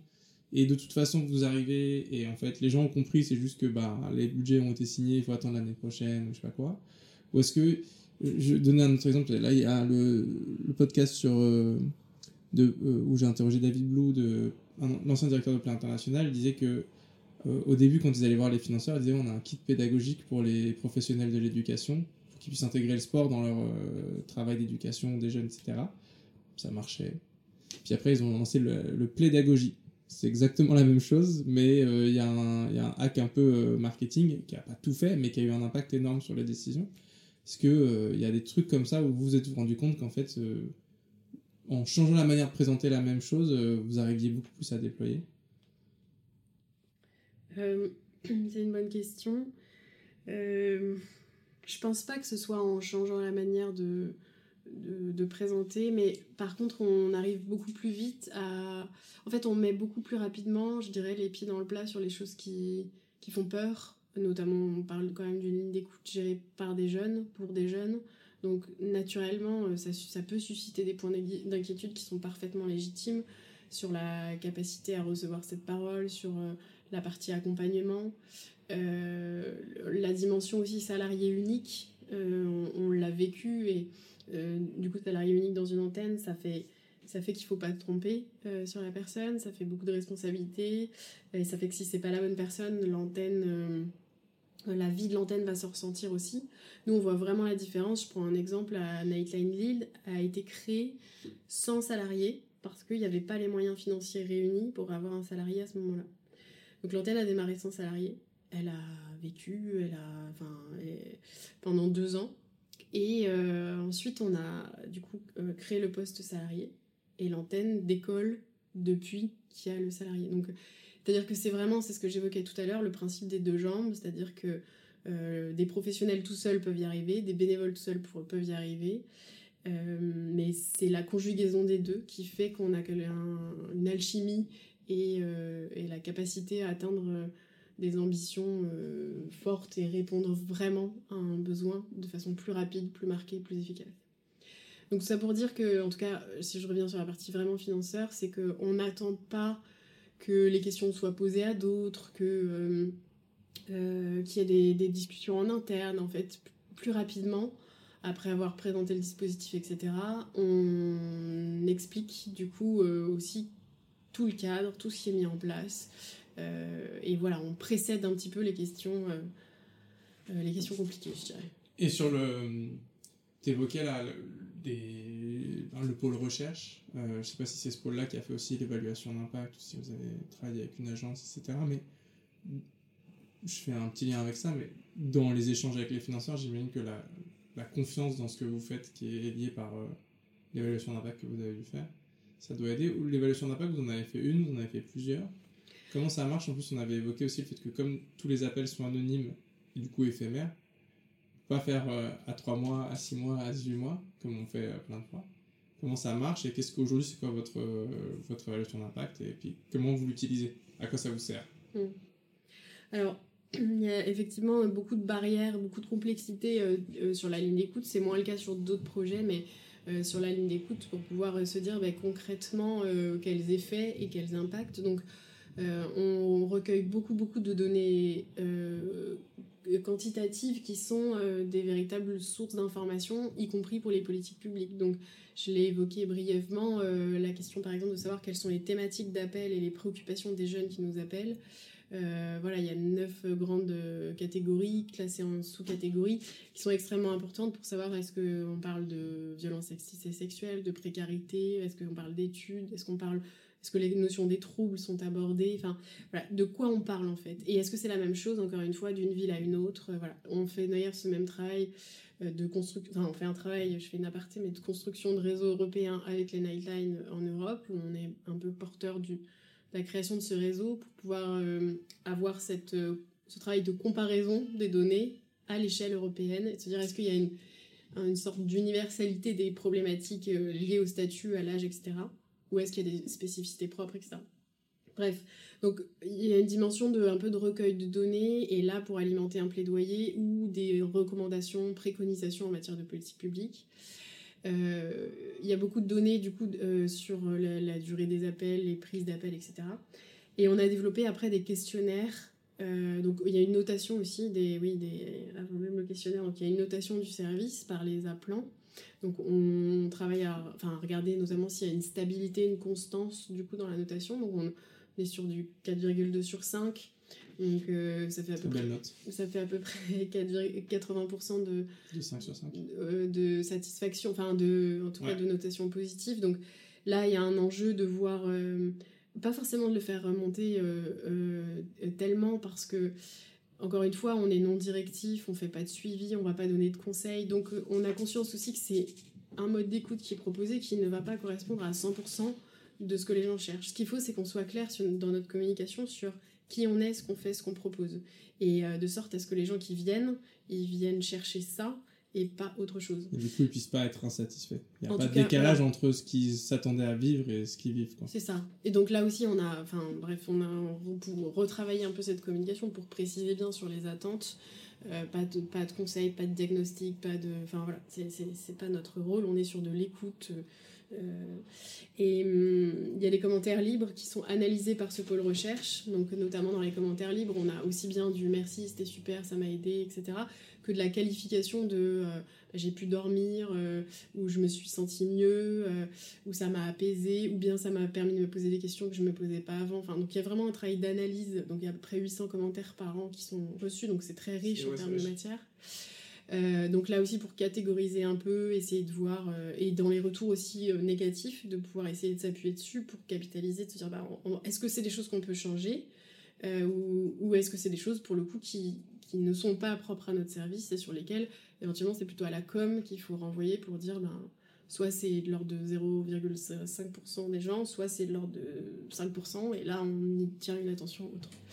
Et donc on a aussi développé un questionnaire qui permet un peu plus de systématiser ces effets, où euh, du coup on est à la fois sur euh, essayer de définir un peu un profil type de la plan, donc avec des renseignements personnels, euh, sur, enfin personnels qui restent anonymes, mais sur l'âge, la filière d'études, etc et d'autres sur euh, comment je me sentais avant l'appel, comment je me sens après l'appel.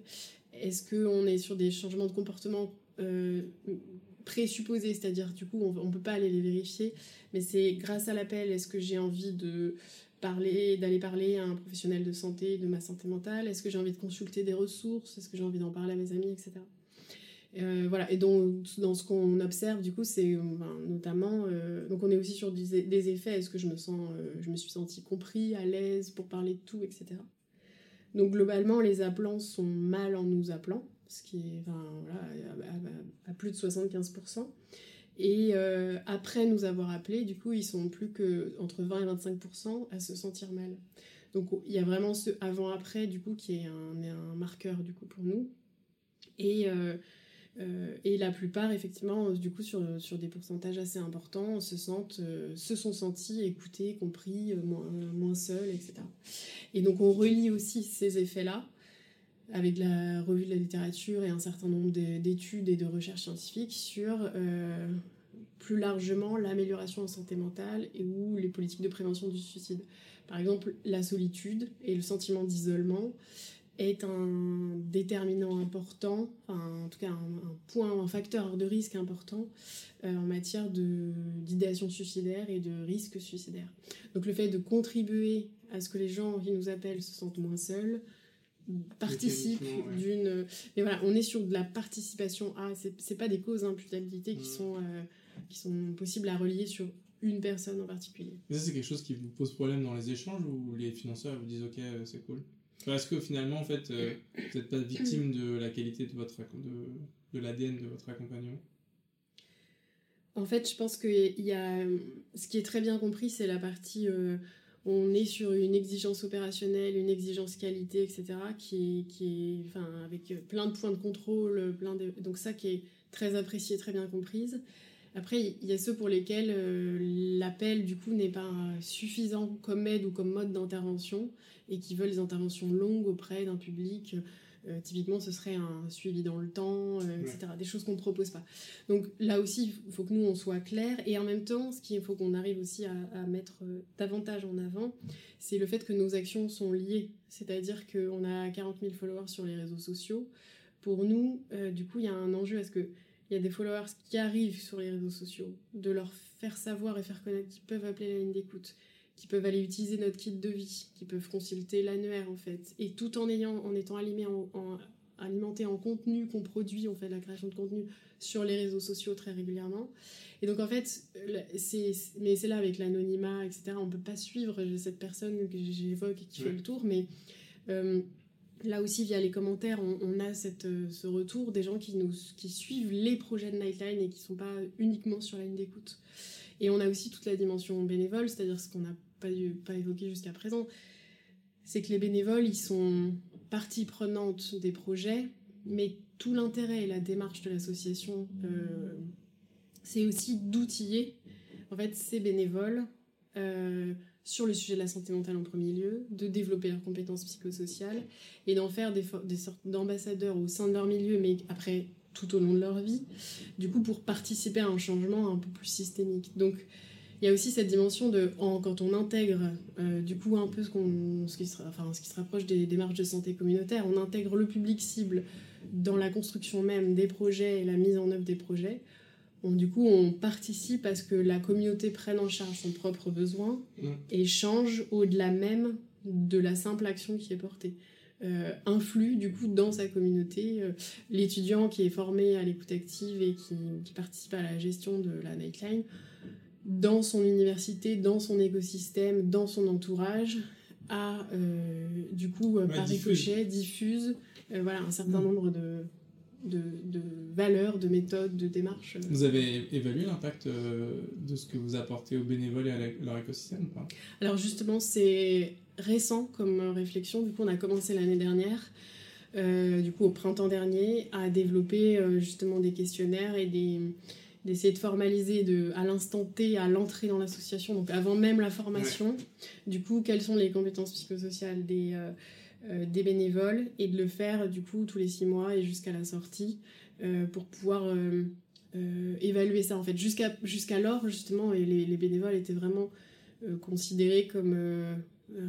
vraiment comme partie prenante dans l'assaut et pas comme étant aussi un public qui a un voilà, qui retire des éléments positifs de sa propre expérience. Oui, puis c'est enfin c'est comment dire c'est forcément il faut l'évaluer quoi parce qu'en fait c'est potentiellement euh, euh, votre impact etc. J'imagine aussi que les universités sont peu équipées mais ça pourrait être intéressant vous êtes très ancré localement de faire le lien aussi avec des avant que vous arriviez tu vois, et de voir s'il y a une inclination sur, euh, effectivement, il y a une diffusion, tu vois, genre, euh, la psy de l'université qui peut-être va vous dire bah, avant vous arriviez, maintenant que vous êtes arrivé, j'ai un nouveau public, je demande toujours s'ils si ont appelé Nightline avant d'arriver, puis tu te rends compte que tu en as un tiers.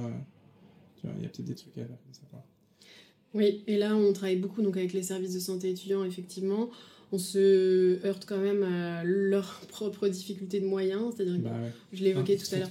Alors on est passé à 1 pour 15 000, du coup, euh, le, contexte sanitaire a fait que la, voilà, il y a une réforme. On des... toujours 10 fois. Mais, on est toujours 10 fois inférieur aux recommandations internationales. Et puis, euh, enfin, voilà, les, les, les, professionnels ont, des services de santé ont beaucoup à faire. Donc en général, on monte des actions communes, etc. Mais euh, cette dimension analytique, elle, est difficile dans les faits à mettre en œuvre, même si non, puis de toute façon, l'évaluation d'impact, c'est un chemin. En gros, la plupart des assos qu'on ont commencé à faire des évaluations d'impact il y a 10 ans, donc 3, 4, avec des méthodes différentes, etc. Donc là-dessus, il n'y a rien de choquant. Et là-dessus, on a juste deux, deux dimensions de projet en cours. Là, on va, justement, au printemps, on va travailler avec un cabinet euh, qui va faire des entretiens avec des appelants volontaires pour euh, essayer d'explorer un peu la dimension de comment cet appel s'inscrit dans une trajectoire de vie, qu'est-ce qui motive un appel unique ou un appel répété, parce qu'on a aussi bien des appelants uniques que des appelants euh, récurrents. voilà, et l'idée c'est que ce soit externalisé, même si notre pôle recherche aurait été en capacité de mener ces entretiens, mais pour essayer un peu de d'objectiver, de prendre du recul et que ce soit, voilà, que ce soit externalisé.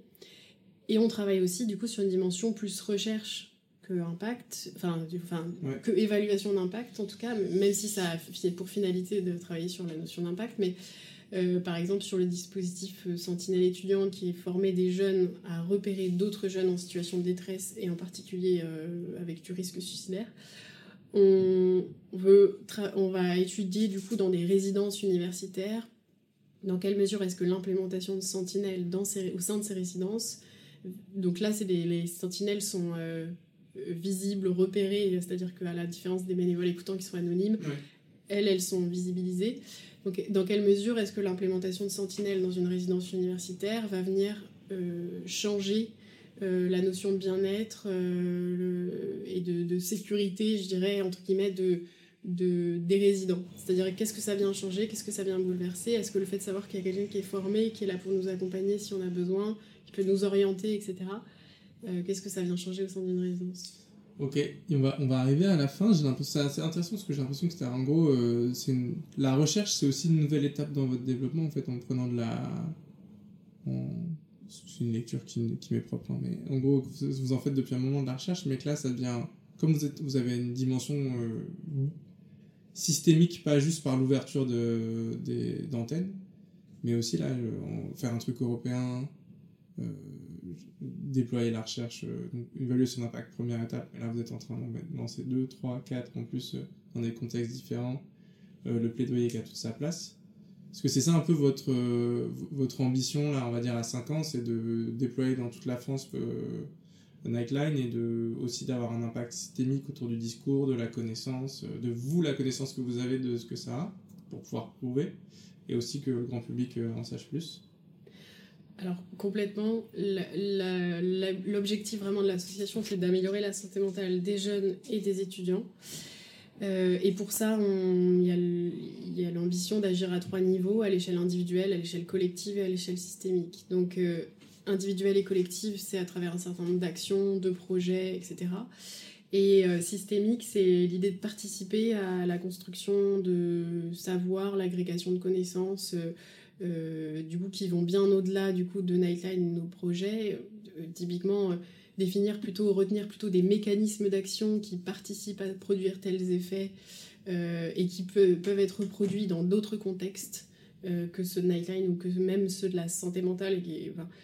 C'est quand même la santé mentale qui nous intéresse, mais voilà, essayer de, de, participer à ça. On est au carrefour aussi euh, par notre positionnement avec des enseignants-chercheurs, donc on s'inscrit désormais dans des consortiums et on travaille avec des enseignants-chercheurs pour pouvoir être dans des projets de recherche. Le, Nightline n'a pas vocation à avoir un pôle recherche avec 10 personnes. Hein. On, a besoin là de grandir un peu et d'étoffer nos équipes, effectivement, parce qu'en en fait, on a une data analyst, une chargée de recherche et une alternante. Donc, voilà, il y a besoin de consolider un peu cette, partie-là parce qu'on lance beaucoup de choses. Mais oui, l'idée c'est bien de se dire, euh, en développant des antennes, on va être en capacité de prendre davantage d'appels, on va peut-être en recevoir aussi davantage. Ça répond à un besoin, on va pouvoir euh, essaimer aussi euh, nos autres dispositifs, mais on ne changera pas suffisamment si on, se, on est uniquement sur ce volet-là. Donc euh, oui, il y a l'objectif de continuer d'être force de proposition et de faire des recommandations en matière de politique publique en s'appuyant sur la recherche. C'est pas une idéologie, c'est pas euh, un courant. Euh, du coup, en santé, il y a beaucoup de courants ceci, courants cela. Enfin, notre objectif, c'est de s'appuyer sur des données probantes, sur euh, la science et de se dire, ben, on participe du coup à notre échelle à, faire avancer le sujet en matière de santé publique. J'ajouterais aussi, pour faire le point avec plus une des premières questions que tu avais posées, la dimension de pair à pair, donc dans le monde anglo-saxon, elle est extrêmement répandue, extrêmement reconnue et la libération de la parole sur le sujet de la santé mentale aussi, c'est-à-dire dire euh, euh, je me sens pas bien, euh, je, ou, je, suis en dépression, je m'arrête, voilà, c'est quelque chose qui est accepté, alors qu'en France c'est encore, encore inimaginable aujourd'hui de, dire ce genre de choses. Donc il y a aussi l'idée de poursuivre vraiment la dimension libéralisation de la parole et dans tous les milieux, parce qu'on le constate, donc chez une partie de la jeunesse, il y a une libération de la parole mais chez une partie seulement. Euh, du coup, ça ne concerne pas euh, la jeune. Enfin, de toute façon, il y a les jeunesses, donc ça ne concerne pas toutes les jeunesses et encore pas toutes les catégories de population non plus.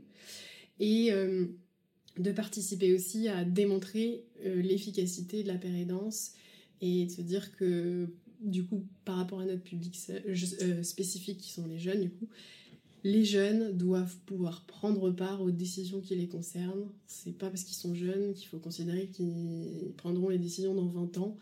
Euh, et c'est maintenant, aujourd'hui, il faut les intégrer dans les décisions qui les concernent. Éviter un, décalage de génération, de compréhension, euh, etc. Donc associer les jeunes, euh, voilà. Donc cette dimension de pérédance, et nous en particulier sur ce public jeune. Ok, top, j'ai on dans encore plein de questions, mais on va devoir s'arrêter là. Euh, est-ce que il y a des sujets que tu avais envie de qu'on n'a pas évoqués, que tu avais envie de traiter? Est-ce que tu as envie de partager euh, une actualité ou de lancer un message à nos auditeurs, auditrices? Euh, Je pense qu'on a balayé beaucoup de questions et il en reste beaucoup, évidemment, liées euh, au métier, au fait que le poste de délégué général aussi ou directeur général recoupe beaucoup, beaucoup de dimensions. Euh, peut-être sur le métier, puisque du coup tu m'avais dit que ça, ça, ça c'était aussi un peu le, sujet ou le cœur du podcast. Euh, je trouve que c'est un, un, exercice qui est parfois très solitaire d'être délégué général.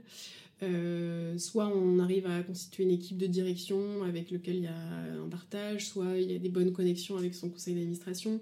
Mais parfois sur certaines problématiques qui en fait nécessitent d'embrasser euh, ces questions d'impact, de modèle économique, de prévision, de, de RH aussi qu'on n'a pas trop évoqué. Mais voilà, il y a beaucoup, beaucoup de sujets à, évoquer qui demandent un peu d'être un, couteau suisse, mais avec des variables, des échelles variables aussi selon qu'on est dans une structure de 10, 20, 30, 200 salariés. Euh, du coup, moi, j'avais participé pour la première fois euh, quand j'étais dans, dans, une autre asso sur un poste de co-direction euh, à un, à co-développement du coup avec des DG. On était un groupe de 8 et euh, avec des structures justement assez différentes en termes de maturité. Et on avait beaucoup échangé autour un peu de ce sentiment de solitude par moment du, dirigeant. On avait aussi partagé le constat qu'en fait, euh, malgré nos différentes années d'expérience aussi, donc euh, moi je me considère comme jeune dirigeante, du coup on, avait des problématiques communes et des choses qui étaient difficiles à solutionner. Bref, moi je suis, en tout cas ça m'avait du coup beaucoup à la fois conforté dans les pratiques, euh, apporté en termes de richesse d'échanges, etc. Et du coup, aujourd'hui je suis beaucoup plus ouverte, je dirais ouverte sur le fait de, de partager ces problématiques, d'aller chercher euh, du coup de l'aide auprès de pairs, donc euh, des directeurs d'assaut, ou voilà. Et, et, du coup encline à moi aussi partager mon expérience sur un sujet donné, alors même qu'on manque de temps, qu'on court après le temps et qu'on se dit mais en fait euh, répondre à ces questions ça va me prendre une heure et moi ça va m'apporter quoi? Ben, en fait on en aura besoin aussi et même quand on raconte soi-même son expérience sur un sujet ou un autre en fait ça participe d'une réflexion aussi et de se dire ben tiens, en fait, ça, j'en ai parlé, mais on a, on avance plus assez sur ce sujet. Enfin, voilà, c'est un petit pas de côté, un petit recul, etc. Donc, en tout cas, je suis assez, je fais assez la promotion de, de tout ce qui est groupe de codev, réflexion ou même type de podcast de ce genre. Mais du coup, pour pouvoir se dire, en tout cas, prendre du recul, partager et aussi ne pas hésiter à sortir de la logique un peu euh, entre guillemets concurrentielle. On peut être concurrentiel sur certains aspects, on va chercher les mêmes financeurs, on va chercher les mêmes ressources humaines éventuellement. Ça ne veut pas dire qu'on ne doit pas euh, se donner des coups de main et créer un peu des. Voilà. Ouais, j'avoue, dans, dans, notre écosystème de la Tech for Good, euh, jusqu'alors, en fait, ça a, pu que créer des bonnes choses, même, sur des, même si on se marche sur les pieds sur certains sujets. On se serre les coudes, on répond aux mêmes problématiques et du coup, ça nous aide beaucoup d'être ensemble. Euh, de... Alors, des fois, tu files pas ton financeur parce qu'en fait, trop... c'est trop jeune ta relation et t'as pas envie de... que ça foute le bordel. Ah, mais c'est quoi la différence avec eux, etc.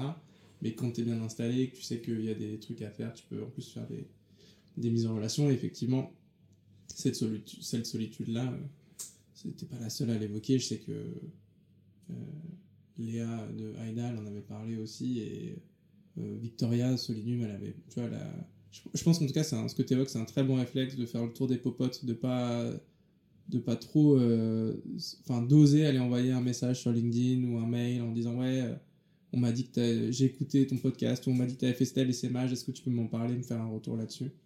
Euh, et comme tu dis moi à chaque fois que je discute avec des, des pairs donc du coup des dirigeants dirigeantes aussi il y a un truc assez marrant de même si c'est toi qui donnes des conseils en fait tout est tellement euh, non absolu et dépendant d'un contexte que discuter des problématiques de l'autre, c'est aussi euh, affirmer ce que tu enfin te rassurer sur ce que tu es en train de faire ou identifier des choses. C'est rarement descendant en mode j'ai rien appris et, j'ai juste donné une heure à quelqu'un, ça, ça a pas trop de, ça marche pas. C'est trop complexe, il y a trop de paramètres et du coup c'est toujours enrichissant d'avoir quelqu'un qui a d'autres paramètres, d'autres problématiques, etc. Bon, peut-être sauf quand quelqu'un 10 euh, ou 15 ans d'expérience de plus et que ça fait 10 ans qu'il a fait 20 fois ton expérience, et là il te raconte un peu et du coup c'est utile. Et ouais, je connais aucun. On finit toujours les podcasts en disant, euh, je dis toujours, ah bah n'hésitez pas à le contacter, etc. Je pense que les gens le font peu, mais il faut pas hésiter, ouais. Et les codev, ça s'organise, franchement. Ok, euh, merci beaucoup. On va, on va s'arrêter là. Si vous avez des questions, bah, du coup, n'hésitez pas à les contacter sur LinkedIn. Euh, Jimmy qu'on peut trouver sur LinkedIn aussi sur le site. Euh, je sais pas si on trouve ton mail, mais en tout cas, LinkedIn, euh, un point de contact comme un autre. Oui. Euh, suivre l'actualité de Nightline, en parler autour de vous, parce que si vous avez des jeunes étudiants autour de vous, bah, que ce soit pour eux ou pour leurs potes, c'est une bonne chose. Et puis, euh, moi, je vous dis à dans deux semaines pour un nouvel épisode de Passe le Cap. Merci d'avoir écouté Passe le Cap, le podcast qui donne la parole aux dirigeantes et dirigeants d'assaut. Si cet épisode t'a plu, n'hésite pas à le partager autour de toi, à mettre des bonnes notes sur les plateformes euh, Spotify, Apple, etc., à le liker sur LinkedIn quand je fais des posts, à me suivre sur les réseaux sociaux. Et de manière plus générale, n'hésite pas à suivre le Fantastic Bazar. On propose plein de choses pour les assos. On a une newsletter mensuelle qui fait de la veille d'appel à projet. On a des formations tous les deux mardis sur des sujets tech plus larges. Et on a une communauté de chargés de partenariat.